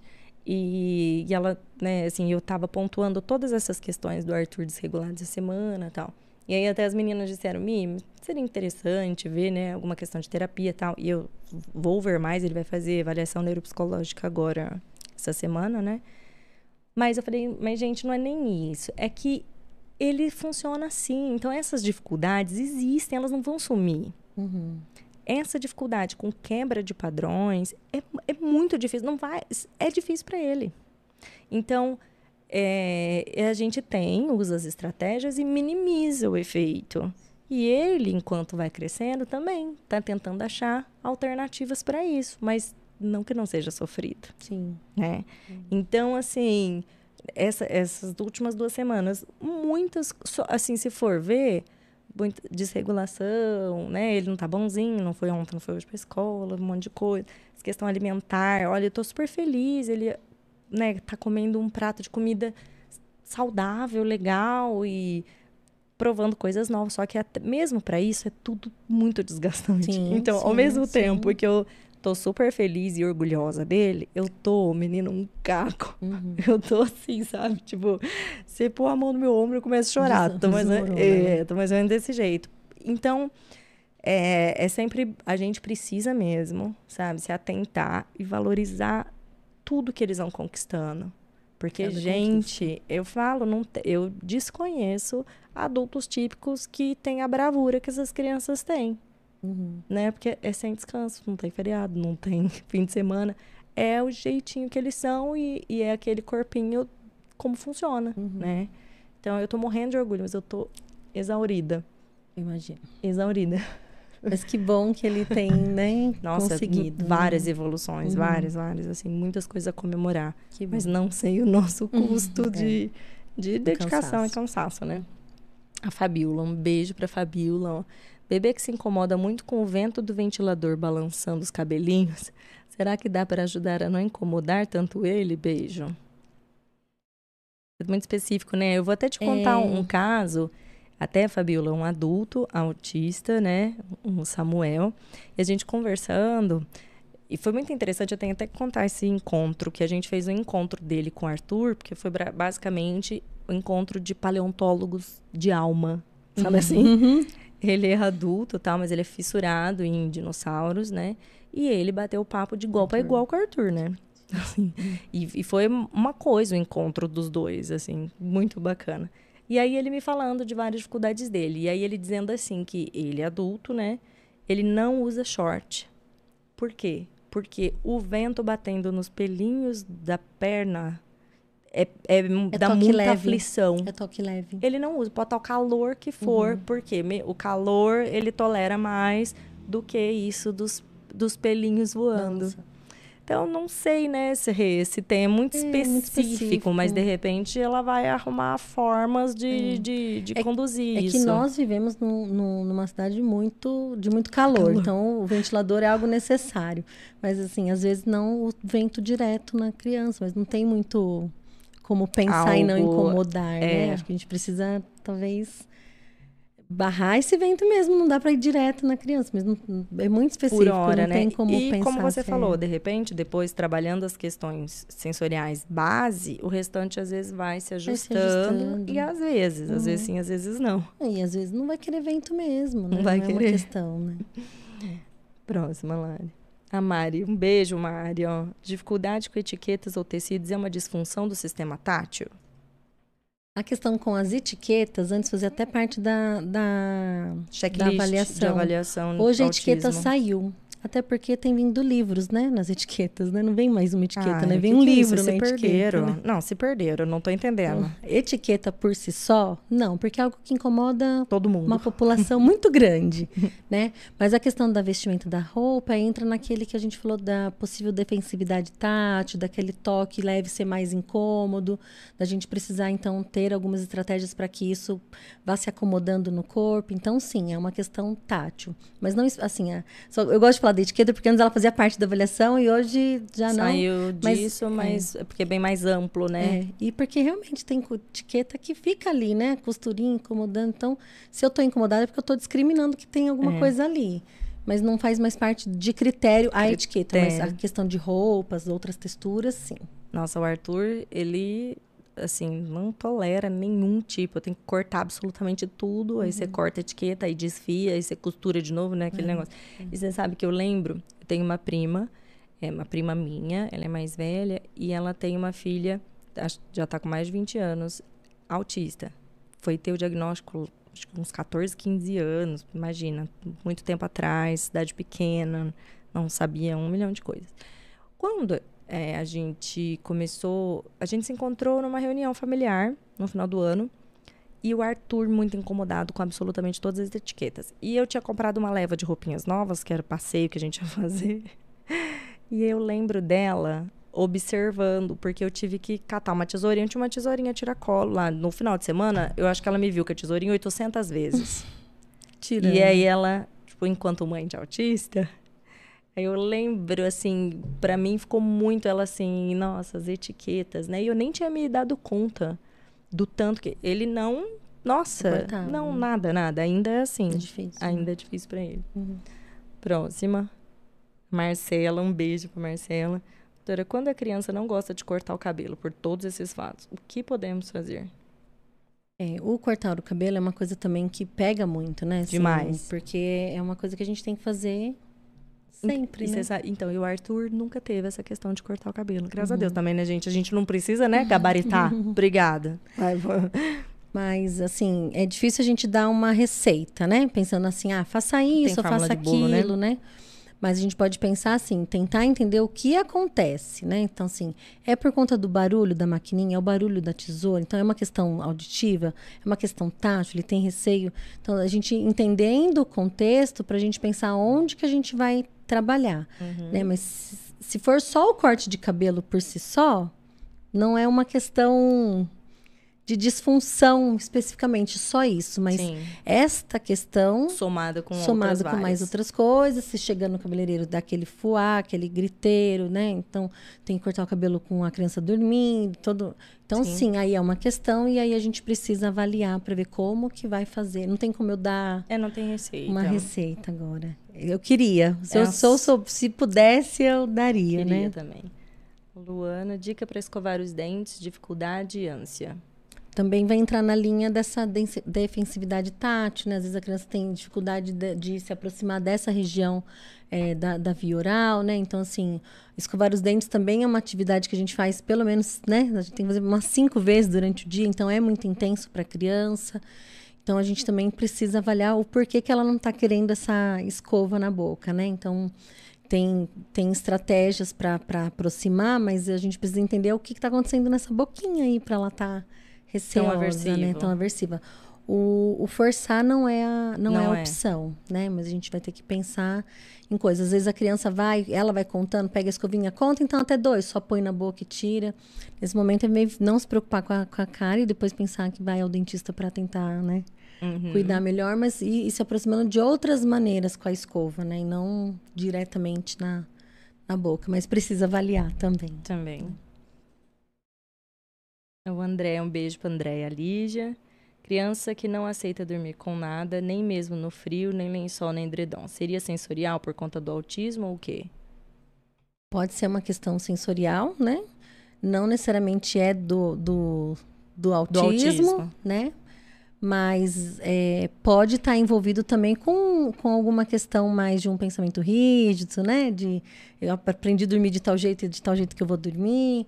Mas é, não aceitar nada pode ter a ver com uma questão tátil aí, né? Não quero estar com nada relando em mim, vai me incomodar. E às vezes não tem essa percepção do frio e do calor a ponto de incomodar. De incomodar. Então, mesmo que esteja frio e gelado, criança com a boca gelada, que era o que acontecia com o Arthur.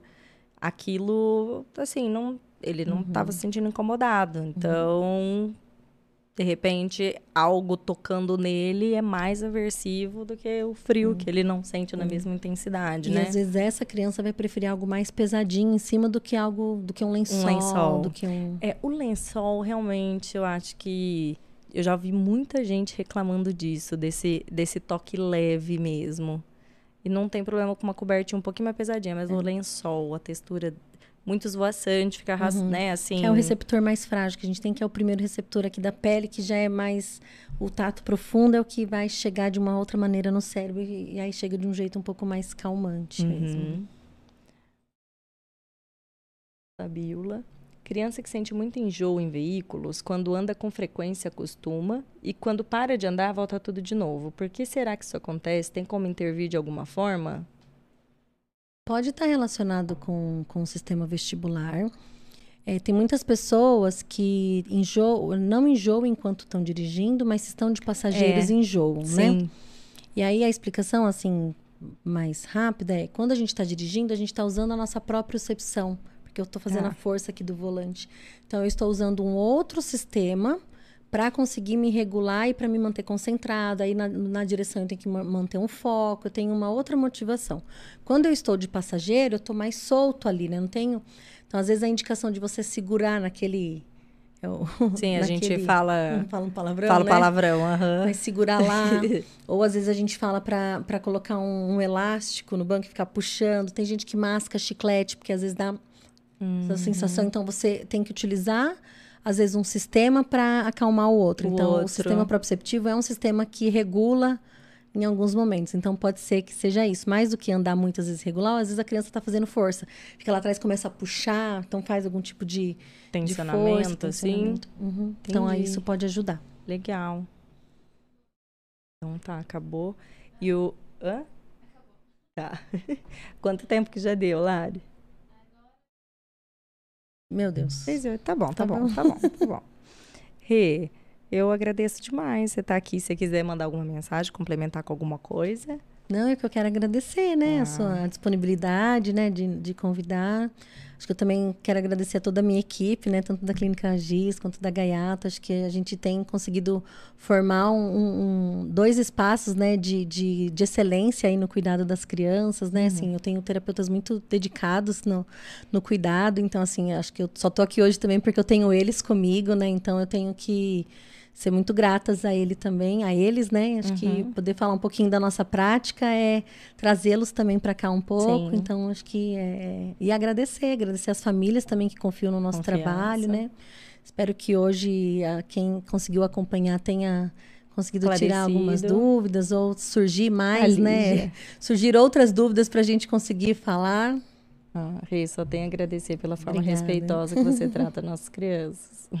Mas é, é muito é muito bom ter você nesse espaço, sabe, Mi? Acho que a gente conseguir falar é, dessas situações e trazer de um jeito leve também, né? Trazer de um jeito que, que seja para que todo mundo possa conhecer. Acho que é admirável, né? Te lembro lá Ah. no- nos primeiros e você foi conquistando o espaço e, Sim. e, e realmente aqui é um espaço que, que vale a pena, né? Então, assim, É legal que... demais unir essas visões, eu enquanto mãe, você enquanto profissional, e a gente Uhum. se atentar, né, para essas duas formas, né? E então eu adoro assim de ter tanto mães quanto profissionais, porque sempre cada uma num, num ponto de vista É. assim para trazer, né? Você vê que até tipo o roteirinho, eu sempre faço assim, eu faço o meu enquanto mãe de várias coisas leigas, né? Uhum. Então eu falei, Rê, se eu falar coisa errada não dá nada, você me corrige lá. E, e a Rê, enquanto técnica, do que, que ela achava importante pontuar e trazer, né, de informativo. E porque, de novo, você sozinha não vai fazer verão. Eu sozinha, sem a menor chance. Mas juntas a gente consegue. As nossas crianças precisam que haja essa conversão de todos os profissionais envolvidos, todas as pessoas, vovó, tio, é, todo mundo que tiver ali no, no dia a dia com a criança, É né? isso mesmo. Então, muito obrigada. Eu que agradeço, Não é a Mi. primeira, não será a última. Eu queria tanto que a Lau viesse, mas eu sei que a Lau, se você hoje estava tendo um piripaque para vir, acho que a Lau tem uns 10. Toda vez que eu falo com ela, Lau, você não quer? ir?" A Lau que fica direto com o Arthur. Eu, Eu- amo ela de paixão. A gente vai trazer a E ela Lau. assim, ai, Mi. que é que eu tenho du- duas coisas. Tem gente que quando eu falo, nossa, adora vir. E tem gente que, assim, foge de mim de medo de ser convidada, sabe? Porque tem muita dificuldade de vir aqui, né? E, mas a equipe de vocês lá, tá? É muito, nossa, muito bacana. É. Todo o espaço de vocês, conhecimento, acolhimento, tudo isso. Somos apaixonados, Rê. Obrigada, obrigada Obrigada, pelo carinho, viu? viu? Gente, um beijão pra vocês e até a próxima quarta, tá? Tchau. tchau. tchau.